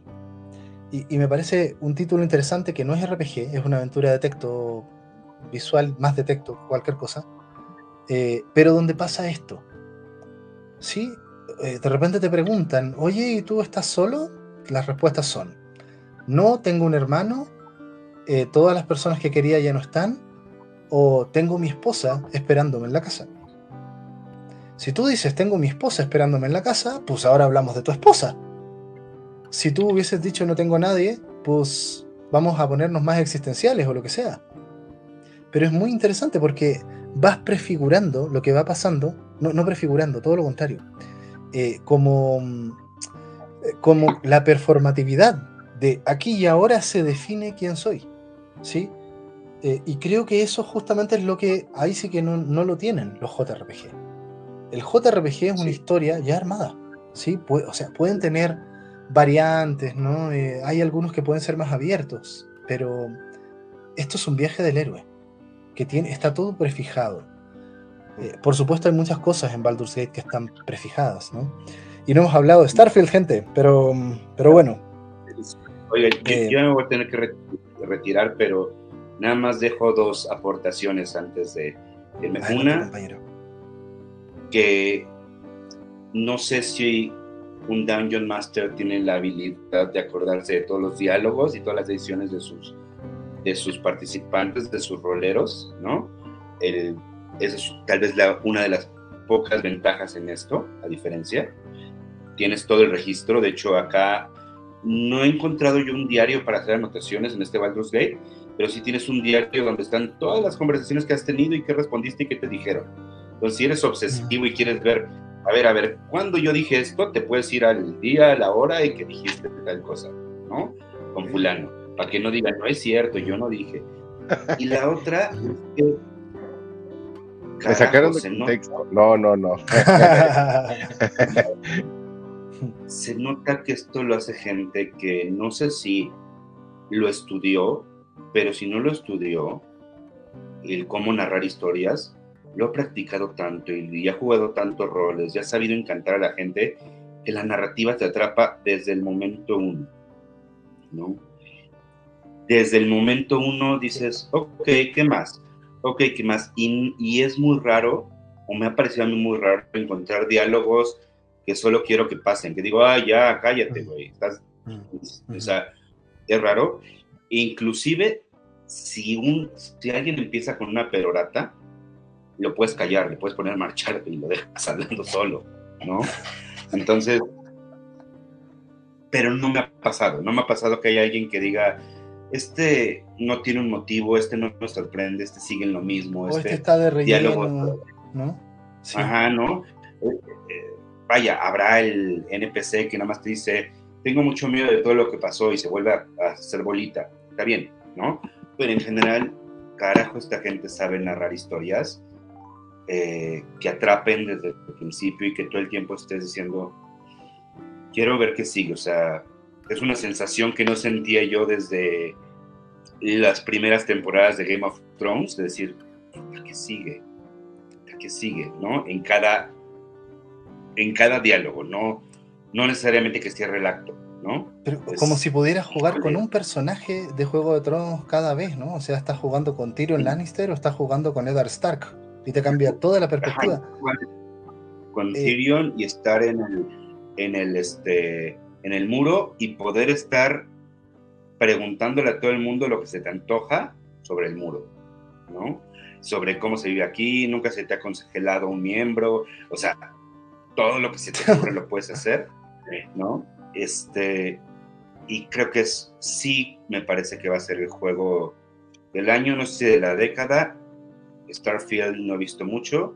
Digo, Starfield sí, este, no, perdón, el de Xbox, Starfield, sí, ¿no? Me confundí con el que estás jugando, con el de Sea of Stars. Es que Stars. Las estrellas me confundieron un poco, ¿no? Pero definitivamente, si alguien todavía está dudando si vale la pena, inténtelo, ¿no? Inténtelo, es, un gran, gran, gran juego. Sí, recomendación, y esto no me pasa desde hace muchos años, poner cronómetro para jugar, porque te puedes perder ahí. O sea, he querido yo jugar una hora y son tres o tres y media, ¿no? y cosa que no me pasa tener olvidos en casa de, ah, yo tenía que hacer esto. Entonces, sí, si tienes pendientes, si tienes una tesis, no es el mejor momento, o hasta la idea que te lo vas a ir saboreando muy lentamente durante meses, años. Calma. Pues es, como The Witcher, ¿no? The Witcher pasaba eso. Y ahí está The Witcher. Pero bueno, en fin, igual entendemos que tienes que partir, compañero. Así que gracias por tus aportaciones, ¿no? Este, sin antes hacer mi broma que adrede de, de Baldur's Gate me dejé el look de eh, búho oso, ¿no? Así como y la barbita, si los puedes googlear, también los puedes meterte una cueva de buosos y lo que decidas hacer ahí también matiza la historia, ¿no? Ok, ok. A ver, eh, manda una foto de tu personaje, ¿va? Ahí lo vamos a ver. ¿Qué onda? Los dejo que sigan platicando. Compañero, un abrazo, que muy bien. gusto. Bueno. Sí, bueno, y fíjate, algo eh, también que me parece pues muy importante o, que, que considero que, tiene mucha fuerza en, los RPG, pues es la necesidad de acumular cosas también, ¿no? es decir, este, vas, te, vas recopilando, vas, vas recolectando eh, y hay, hay una satisfacción en, ir, porque eh, de alguna forma, bueno, hablo de, mi experiencia, en alguna forma, de alguna forma tengo la idea de que me va a servir, son cosas que me van a servir y que entonces, eh, por ejemplo, ahora que estuve jugando The Witcher, tengo que estuve, estuve alrededor de 150 horas, eh, claro, era muy frustrante cuando iba a un combate y no tenía las pociones eh, necesarias. Entonces, eh, esta, esta idea de, que juntas cosas y que esas cosas te van a servir y que además te van a servir para derrotar a alguien y al derrotar a alguien vas a tener más cosas que te van a servir, pues es, de alguna forma es una lógica de consumo eh, mm. que se mm. relaciona con, nuestra vida fuera del juego, pero, pero, pero es, también, eh, creo que una de las, eh, pues uno de los satisfactores muy similar a, lo que ocurre fuera del, juego, este, esta posibilidad de, de, adquirir cosas. Y claro, en algún momento ya tienes el moral o el sistema de, carga que tengas este, pues lleno y vas a tener que desechar algunas y vas a tener que vender o, como en Skyrim o justo Witcher. sí, pero pero pero apela también a esta a esta necesidad de, de, pues de tener cosas de adquirir de poseer eh, y, creo que pues, pues eso es, un, es uno de los satisfactores también de, los RPG. Oye, eh, respecto al tener cosas, ¿no? Y sobre todo pensando en Skyrim y más aún en Fallout, ¿no? A mí la verdad es que no me gusta. Eh, yo en la vida real aspiro al minimalismo, en general, ¿no? pero eso tiene mucho que ver con lo que decías tú, de por qué elegimos tales clases o jugamos de tal manera, ¿no? Eh, por ejemplo, el complejo de Diógenes de, Fallout no lo me hace mal, ¿no? Esto de, mira, acá hay no sé qué, que esta madera y estas cosas, y, eh, entiendo un poco todo el sentido de reciclaje y reutilización que hay ahí, que puede ser un mensaje interesante, ¿no? Eh, pero en, The Witcher o en estos otros juegos, por ejemplo, como en los Baldur's Gate, ¿no? La gran mayoría de estos juegos, tipo centrados en personajes, eh, hay cientos o miles de ítems, ¿no? Que están todos ahí en un inventario. Tú dices, ti, ti, ti, ¿para qué sirven tantas cosas? Oye, por último, cuando te los clasifican y dicen, mira, todo esto son ingredientes, ¿no? Eh, y por eso, por eso es tan liberador, ¿no? Muchas veces, para mí, jugar un juego de este otro tipo, ¿no? Como Sea of Star, porque, ok, te encuentras ingredientes, tú sabes que todos los ingredientes son para cocinar. Eh, y hay una mecánica de cocina bien buena, pero no te enredas más de la cuenta. ¿sí? No, no hay 100 ítems o 100 maneras, como en Skyrim, que está bien y te da un realismo. Por ejemplo, el, la alquimia de Skyrim, ¿no? Eh, oye, mira todas las pociones que puedes hacer. Hay como 20 maneras mínimo, o pueden ser más, de, crear pociones que te sanan. Eh, y luego, ok, hay, un sentido de inmersión de, ah, mira, ya identifico que esa planta que está ahí me sirve para hacer estas cosas que las voy a ocupar. Y eso me parece genial en términos de aprender eh, algo del mundo del juego, ¿no? Eh, está interesante, pero ¿hasta qué punto, por ejemplo, lo de acumular? Y eso también creo que aquí nos estamos metiendo un poco en, un tema que es muy personal y que, y que me parece súper bien tomarse los videojuegos así, ¿no? ¿Qué me pasa a mí? incluso yo a nivel de, mi rol como psicoterapeuta, con personas que juegan, lo trabajo mucho. ¿Cuál es tu particular manera de jugar? ¿No? ¿Qué buscas del juego? Porque finalmente el juego está satisfaciendo una necesidad, ¿no? A través de la fantasía. Entonces hay juegos que necesitan, hay personas que necesitan juegos para socializar, hay personas que necesitan juegos para poner a prueba sus habilidades intelectuales, hay otros que necesitan hacer catarsis, hay otros que necesitan, por ejemplo, una narrativa envolvente. Hay otros que las narrativas no, no le van. Necesitan otra cosa. Sí, sí, hay, quienes necesitan matar. O sea, simplemente este pues un, rato de, de, metralla, este, un rato de, eh, pienso un poco que si bien quizás no se ajuste del todo, pero, pero tiene muchos elementos eh, pues los Grand Theft Auto, este, o sea, en algún momento lo que necesitas es, este, pienso, Grand Theft Auto 5, pues, matar cholos, este, o sea, es...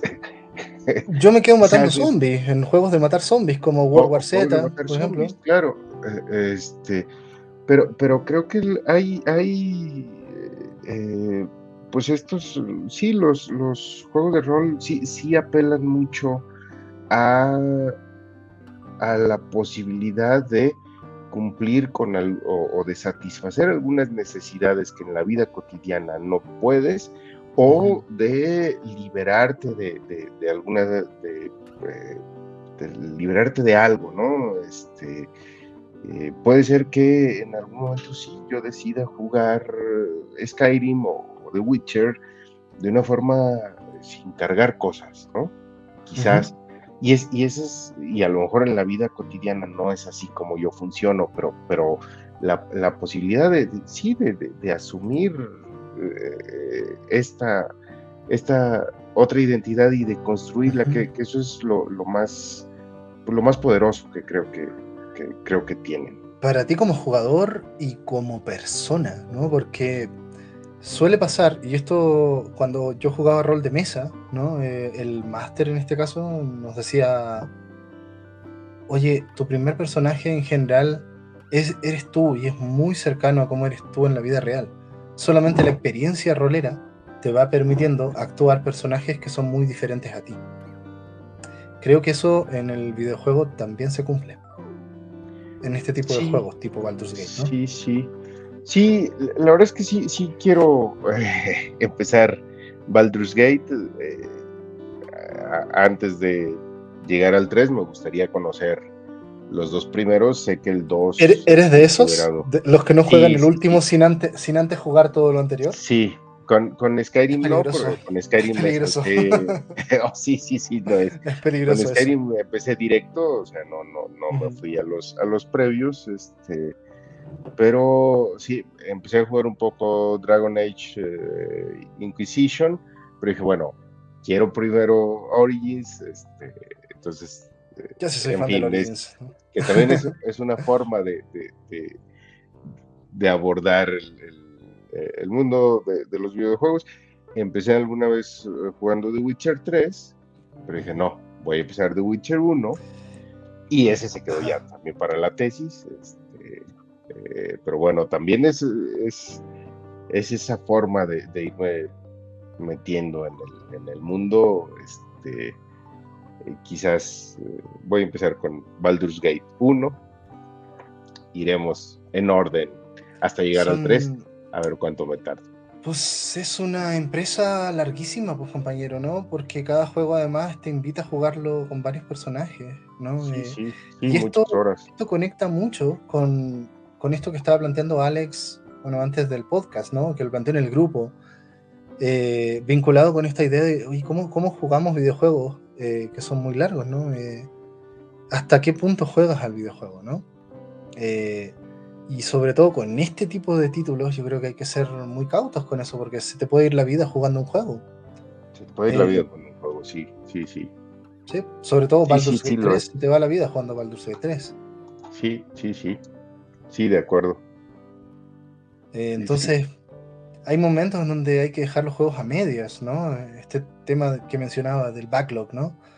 Eh, y de, oye, yo a todo esto es como si te dijera, ¿Y qué estoy haciendo aquí jugando Sea of Stars si no he terminado como tres RPGs que son larguísimos y que ahí están? Pero no, yo decidí dejarlos ahí, ¿no?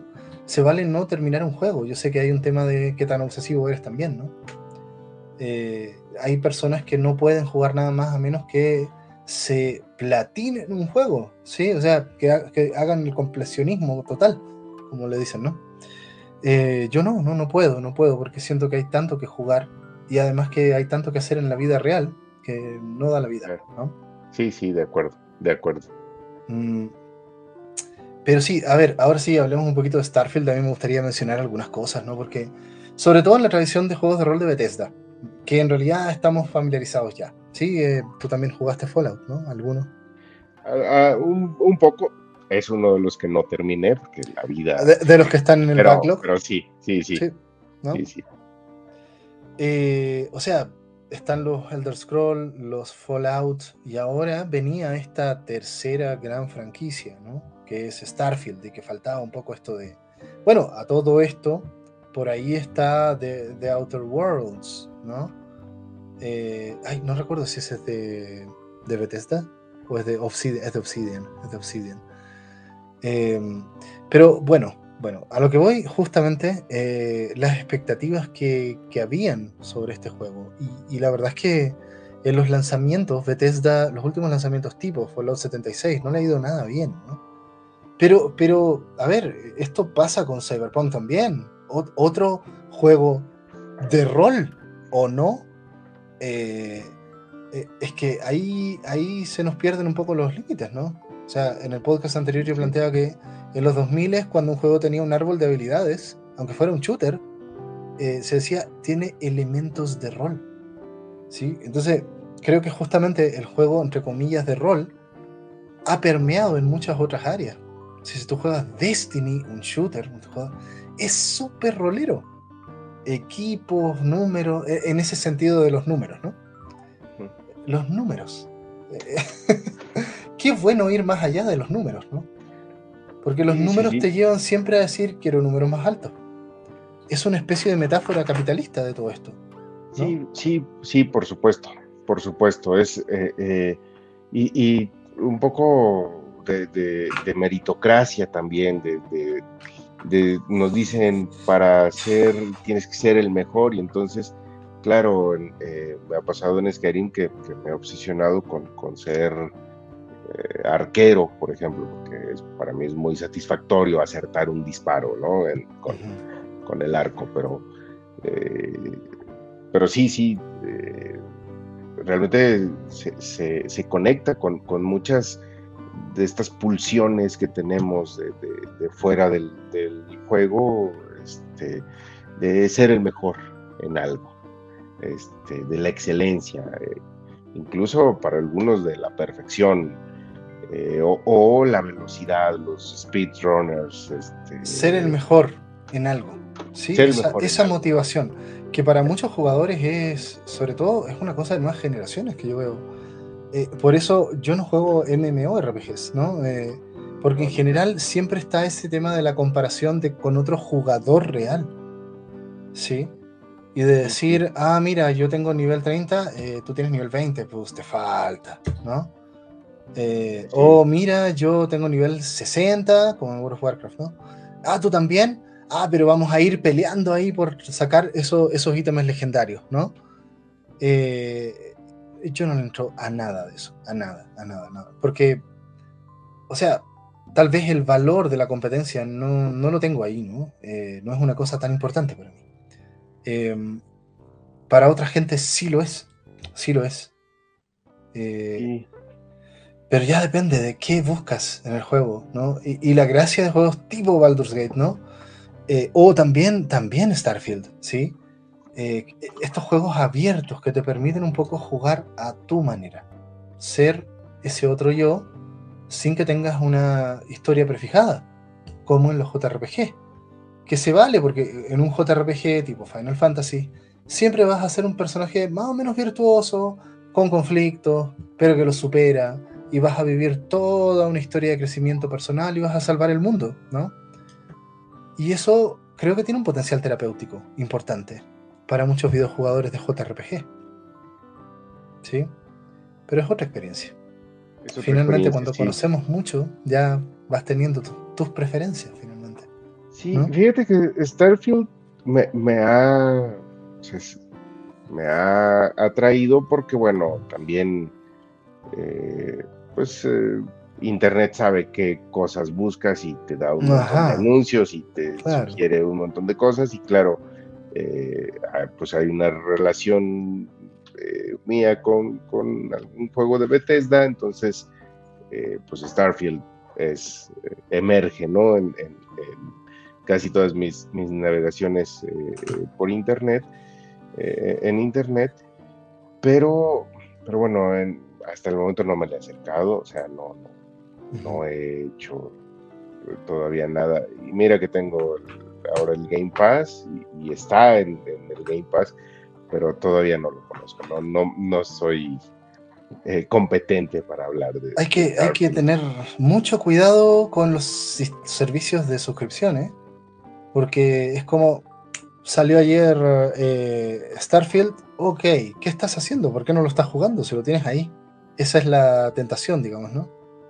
y que te interrumpe lo anterior que tú llevas jugando también. Entonces, estamos en, la, en el sistema actual de videojuegos como muy tensionados de ¿vas a jugar la parte difícil del juego que estás jugando o lo vas a dejar por iniciar uno nuevo? ¿No? Que es una decisión compleja, ¿no?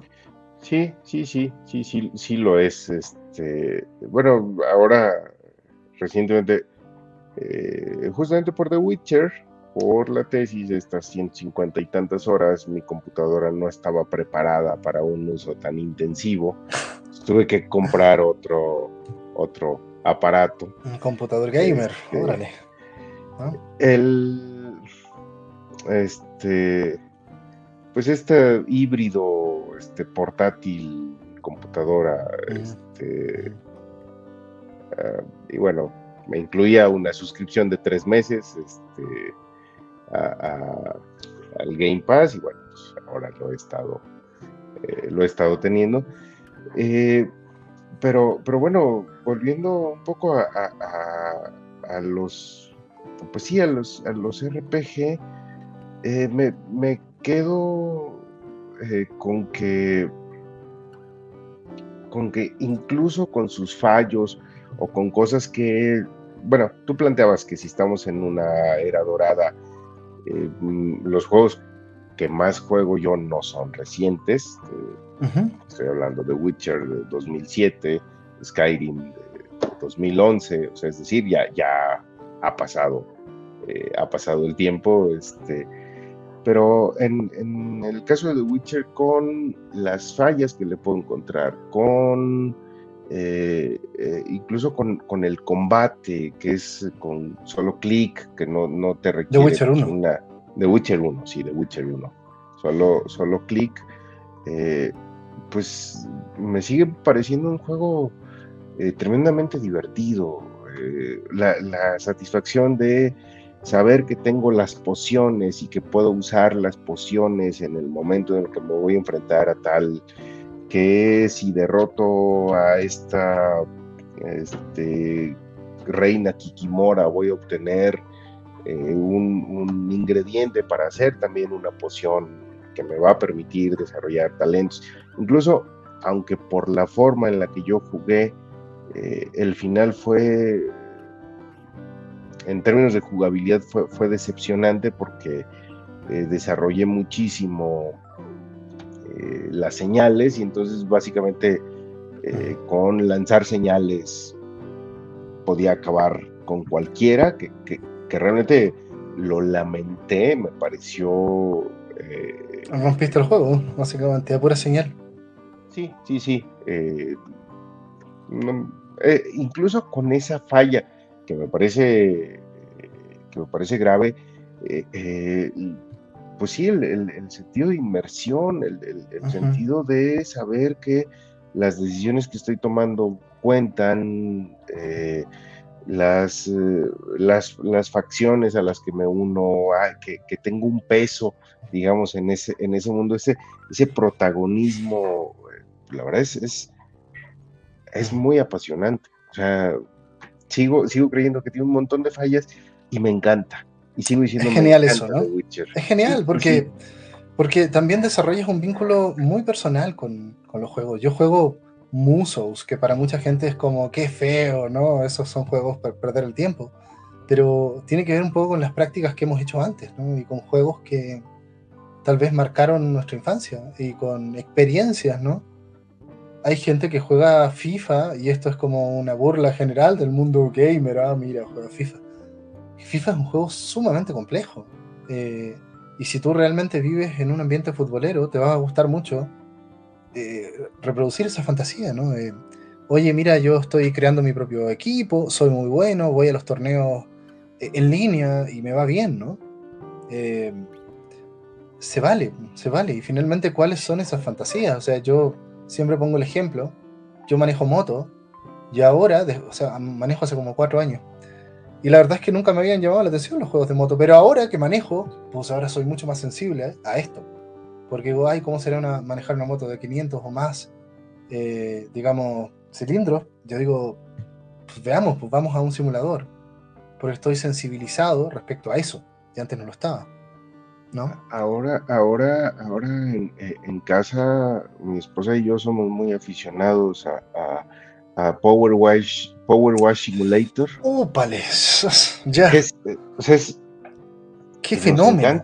¡Qué fenómeno! Es, un fenómeno, es, brutal, este es, es un juego adictivo, eso y, claro, a lo mejor eh, de, de, estar jugando un RPG, las decisiones y pues el hecho de disparar los chorros de agua y podemos pasarnos horas eh, con, eso. Eh, y es un juego tremendamente satisfactorio. Es, esa es la palabra este, que, que, surge cada, cada vez. Es que qué satisfactorio es esto. Este, que todo esté tan limpio que todo esté tan limpio y, cómo brilla cuando completas un, este, una sección de, una, de una casa o un auto, lo que sea, ¿no? Lo que estés limpiando. Es, es, eh, es una recompensa inmediata.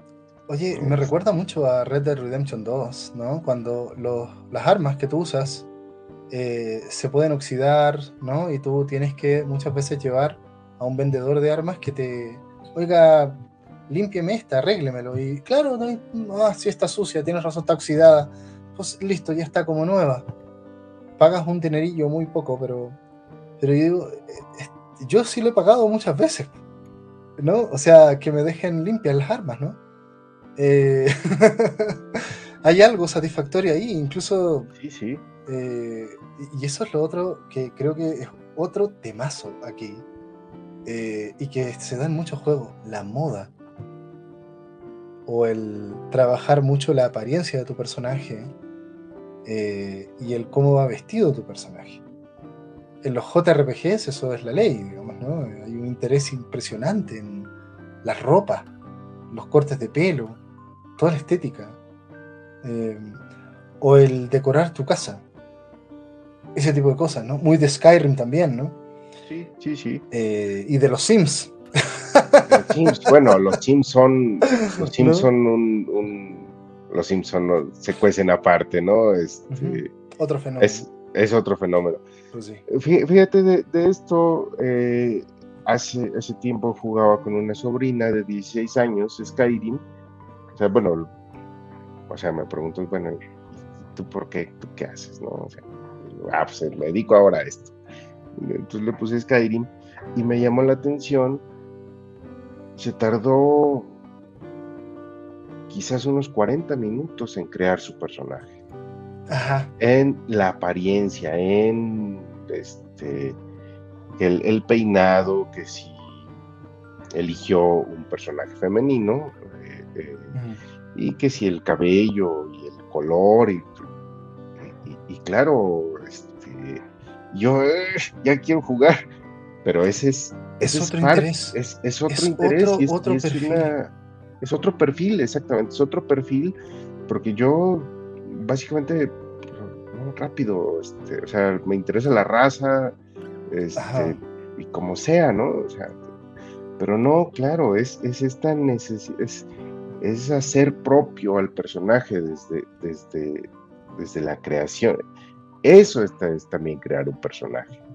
Cosas, eso lo puedes hacer en un juego de pelea. ¿No? Eh, no sé, Tekken, Tekken 6 tiene esa opción, ¿no? De sí tienes el personaje estándar, pero puedes ir a un editor de personaje donde tú puedes cambiar todo. Incluso puedes, si la luchadora es mujer, lo puedes poner hombre. Eh, y lo puedes vestir y editar los vestidos y los colores, ¿no? Eh, entonces, no es una cosa específica de los juegos de rol. Eh, y, eso justo eh, había un video por ahí, a ver si en una de esas lo comparto en, el grupo. Eh, y bueno, ya que lo menciono acá, vamos a tener que dejarlo también en la descripción. sobre qué pasa con los juegos de mujeres. donde había muchos juegos de Barbie enfocados en moda. Y resulta que todo esto ahora está incluido en un montón de juegos, ¿no? Este interés por la apariencia de tu personaje. Sí, y esta cosa que pasaba mucho en los Dark Souls, de veamos conjuntos que simplemente se vean bien, ¿no? Aunque no sirvan, no sean funcionales, pero se ven geniales. Moda, netamente. Moda. Eh, sería muy genial que, que, influyera eh, en Skyrim, por ejemplo, o en Elder Scroll, eh, que tú antes con un buen traje, que no te dé nada de armadura, pero que te dé carisma. Eso pasa en Disco ¿no? Y sería genial que pasara también en, Bueno, pasa mucho en el Scroll, ¿no? Bueno, es la gracia de los trajes de magos también, ¿no? Que no tienen mucha armadura, pero te ofrecen un montón de ventajas mágicas. Eh, y hablando de RPGs, ¿no? Yo estaba mencionando Gridfall en el grupo.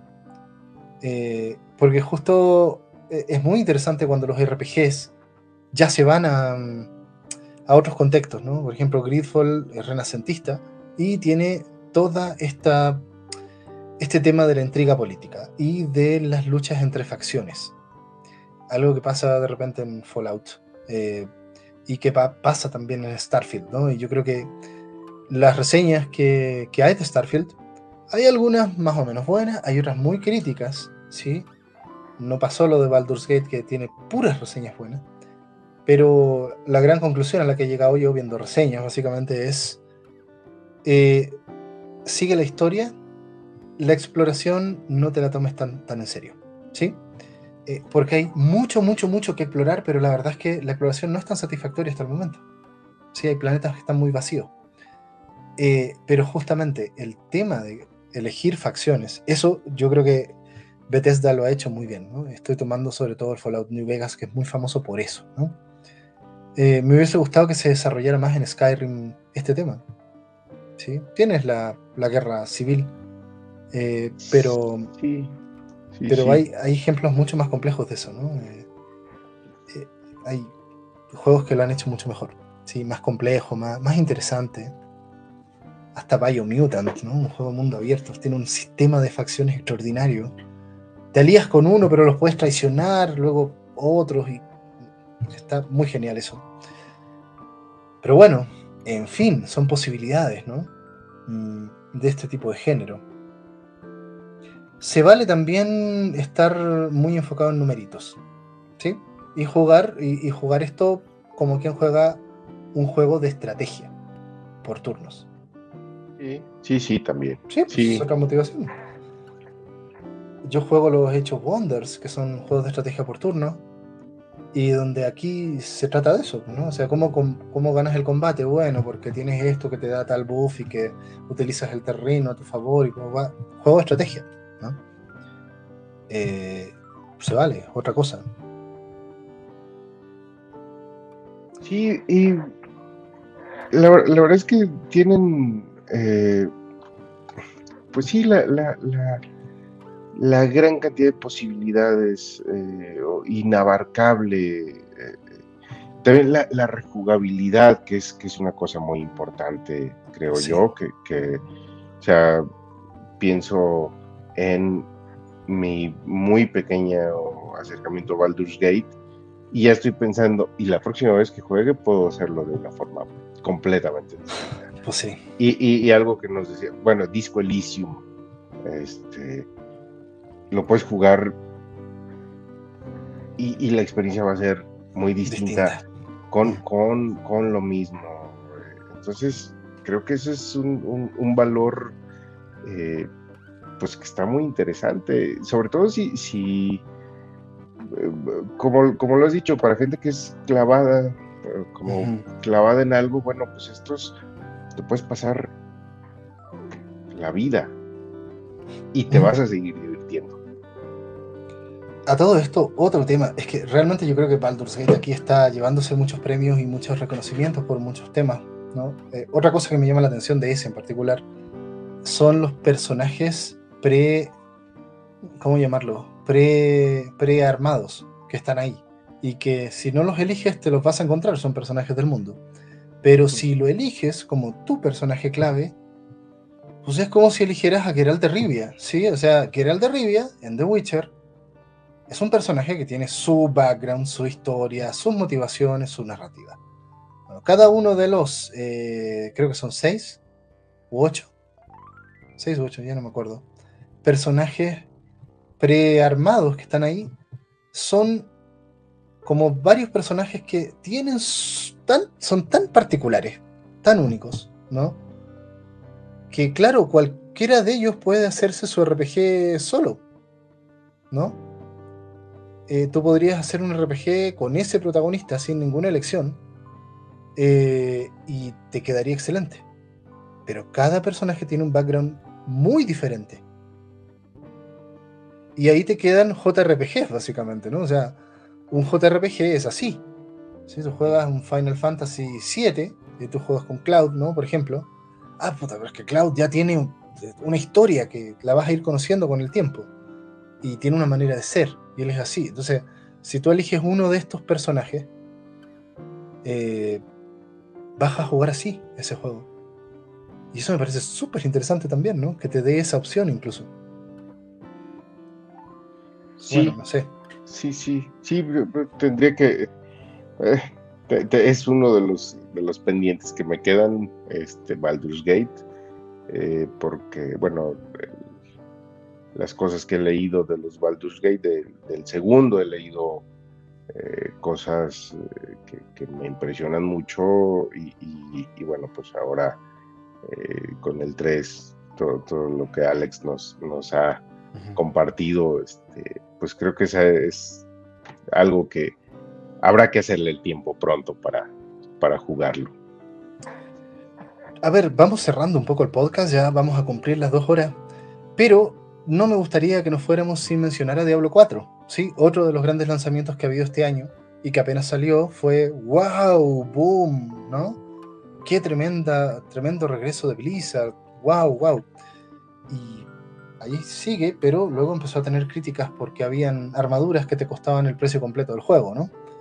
Eh, y empezaron a haber discursos más o menos críticos sobre la fórmula de Diablo, ¿sí? Eh, este tema Luther, eh, de vamos a matar un poco como lo que describías tú, a este enemigo que además es al azar, ¿sí? Lo que, lo que te va a dar como recompensa, vamos armándonos cada vez estos trajes, cambiando nuestro set de habilidades, ¿no?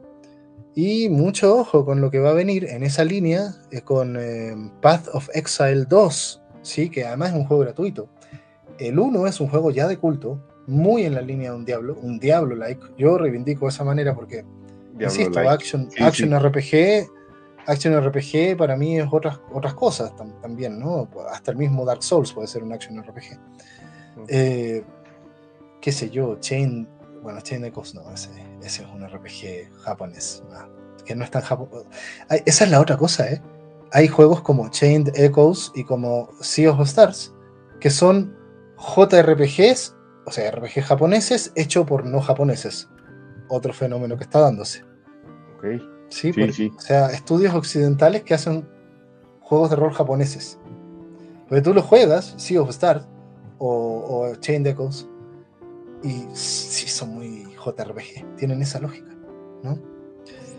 Eh, pero no son japoneses, aunque el género es JRPG. Es muy raro eso, ¿no? Y no hemos hablado nada de los RPGs tácticos. Aunque me parece que Baldur's Gate es un RPG táctico en términos del combate. Pero normalmente uno piensa en Fire Emblems, ¿sí? los Tactic Ogre, eh, juegos de ese tipo, ¿no? Donde las, las batallas son con posicionamiento, ¿sí? Dragon eh, Age. Eh, este, el primero tenía mucho. El, primero, el, Origins, ¿no? Ese tenía mucho de RPG táctico. Eh, ya los últimos se vuelve muy de acción. ¿no? Eh, sí, son otras, otras áreas, ¿no? Otras. Y hay, un, hay una línea muy eh, difusa entre un RPG, por ejemplo, y un juego de mundo abierto. ¿Qué pasa con las leyendas de Zelda? ¿Qué pasa con.? Sí, sí. Yo, ah, hasta donde yo me quedé, The Legend of Zelda era un RPG, sí, eh, muy particular, eh, muy distinto a todo lo que hemos estado hablando. Y cuando dicen que los eh, Assassin's Creed tipo desde el Origin para adelante, sobre todo el de los griegos, el Odyssey, tiene mucho de RPG y es cierto, ¿no? Oye, equipos, habilidades, decisiones, con qué facción te, unes. Pues es un RPG occidental. Sí, e, es, es, complicado pues, la, delimitación, ¿no? Porque, porque bueno, incluso pues, los Grand Theft Auto también tienen... sí. O sea, e, en ese sentido, pues sí, las, las decisiones, las eh, estadísticas, eh, estadísticas que crecen y decrecen y por lo tanto tienes que desarrollarlas. Este, este, eh, bueno, pienso en el 5, este, Michael este, con el, disparo, este, eh, Franklin, eh, conducir, o sea, es decir, que, también, también desarrollas estadísticas, también creces en, ese sentido, pero no es lo que piensas cuando dices, cuando hablas de RPG, ¿no? Entonces es, muy complicado porque, bueno, y finalmente en cualquier videojuego, eh, o en casi cualquiera, no, no, no puedo decir en cualquiera, pero, pero en casi cualquiera, pues estás asumiendo una identidad, estás interpretando algo. Claro que sí. Claro que sí. O sea, incluso Power Wash Simulator, estás, o sea, estás interpretando a alguien que tiene una empresa de limpieza y entonces, eh, o sea, e, en ese sentido, pues casi todos los videojuegos son RPG, ¿no? Pero eh, la, distinción como en, géneros que, que, funciona muy bien para la industria, quizás en primer lugar, para, para, para los compradores, incluso para decir, bueno, yo juego, yo soy rolero y entonces este, pues este juego lo anuncian como de rol y entonces yo lo compro porque es de rol, ¿no? Eh, pero eh, la, delimitación es problemática, es, es, es, es compleja, este, pero bueno, quizás a grandes rasgos eh, o, hay cierto consenso en que pues un RPG es, pues hay estadísticas, eh, es... Eh, eliges clases. Eliges eh, clases. Hay árboles de habilidades. Exactamente, hay árboles. Niveles de, experiencia, eso es clásico también. Sí, pero, sí. pero la experiencia como de, de, inmersión en un mundo que trata de ser como muy realista, donde tú tienes libertad de acción. Eso, por ejemplo, si tomamos eso como el rol, uno de los juegos más roleros que yo he jugado, que me ha impresionado mucho, es Red Dead Redemption 2 no lo he jugado y le tengo unas ganas. Eh, le tengo. Es que, es, un juego que la misma lógica del juego te lleva a. Mm, desde el hecho de que tú, si mueves el control análogo, tú caminas, no corres. ¿Sí? El mismo juego te pone un tempo lento. ¿Sí? El juego te invita a conectarte con sus paisajes, ¿no? Te invita a conectarte con la relación con tu caballo, con la relación con los otros miembros de la banda, con cómo tú cabalgas en términos de vas rápido, vas lento, puedes asaltar, no asaltar. Eh, eh, si tú quieres mejorar tu caballo, claro, hay todo un tema de. Hay toda una cultura de caballos, ¿no? Sobre todo en el online. Eh, hay toda una cultura de las armas, ¿no? Y, el juego tiene publicidad de armas, donde si tú quieres ir a comprarte un arma, te tienes que leer unos artículos sobre historias relacionadas con esa pistola o esa escopeta que te quieres conseguir, ¿no? O sea, que trata de emular la publicidad del 1900. Eh, la experiencia de ir a una tienda eh, es de los juegos más inmersivos que he jugado en mi vida, ¿sí? Y eso es lo que mucha gente busca, por ejemplo, en Skyrim, ¿no? Eh, eh, a mí me parece un sucesor de Skyrim en este tipo de experiencia. Pero no, no hay numeritos, si te fijas. Seguimos con eso. Eh, lo mismo con Kentucky Route Zero, ¿no? Kentucky Ruta Zero, que es un juego narrativo donde pasa algo similar.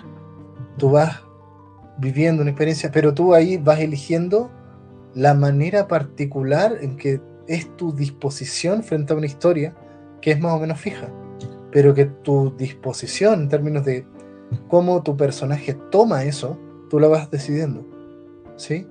No es que decidas qué va a pasar, eso es lo más interesante de todo, porque, oh, mira, tus decisiones van a influir. No, aquí van a influir re poco, pero tu disposición, y, ahí entramos en la pregunta súper interesante que, que hiciste y que me pareció genial y que hay que seguir haciéndola ¿Por qué elegí eso? ¿No? ¿Por qué a este personaje lo hice tonto? ¿O por qué a este otro personaje de ese juego decidí que tuviera un hermano? No me fui por ninguna otra de las posibilidades. ¿No? ¿Por qué le puse tal nombre al perro? ¿No? Em, eso habla mucho de nosotros, ¿no? Y si tomamos el videojuego en serio, como sé que lo estás haciendo tú y los que estamos entre que jugando y haciendo academia de esto, eh, creo que son temas fundamentales, sobre todo para conocernos a nosotros mismos. Yo como psicólogo lo tomo como una cosa fundamental. Si yo trabajo con una persona que, que es gamer, empiezo a, usar el medio también como un medio de autoconocimiento.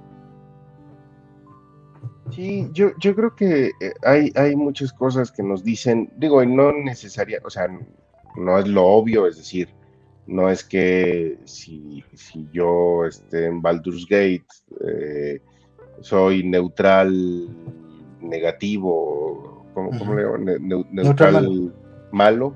Este, no es que yo vaya a ser neutral malo, pero el hecho de que en este momento esté tomando esa decisión, hay, hay, hay, hay alguna motivación, hay, hay algo eh, que no es azaroso, que no, no, es, no es random, pues, no es este, sí, no, no es azaroso, hay, hay, hay una serie de, de, mecanismos eh, que, se activan para que, para que tomes esa decisión.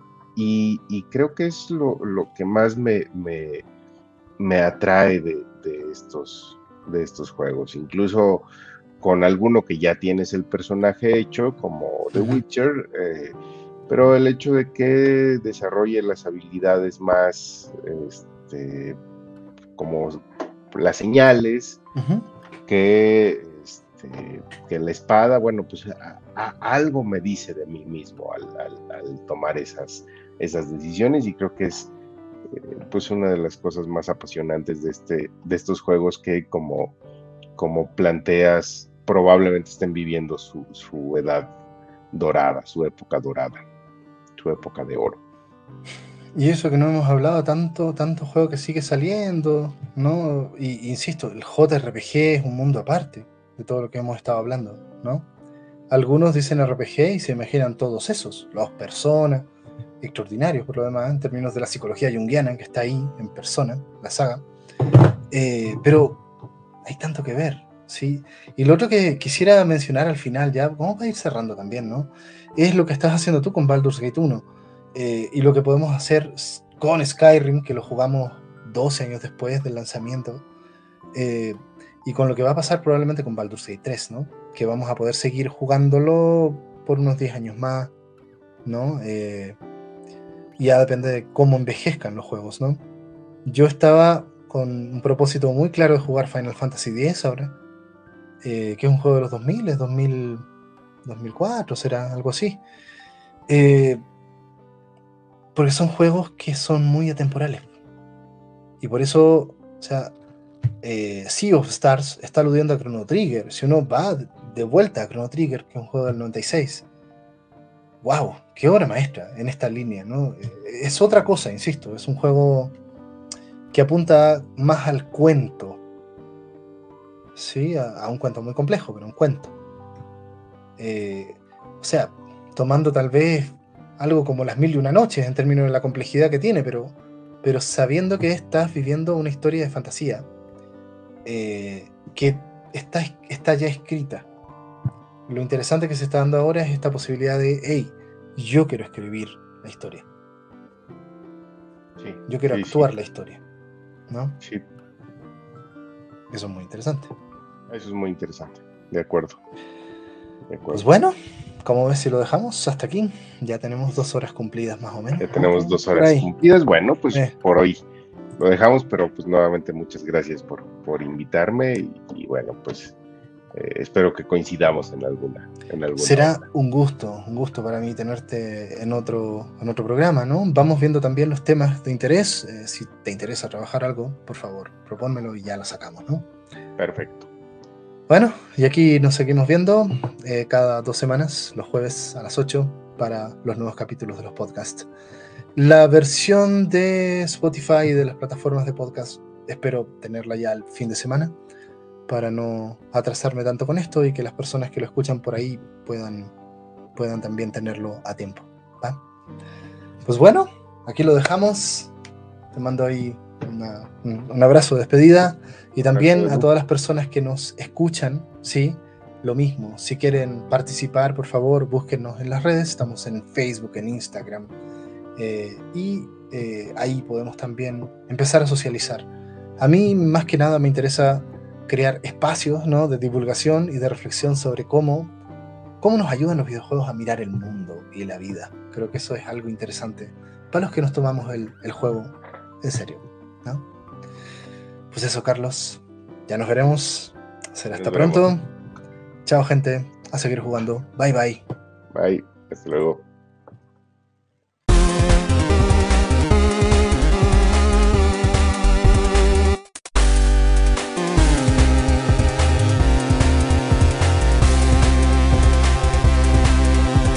Redivisión.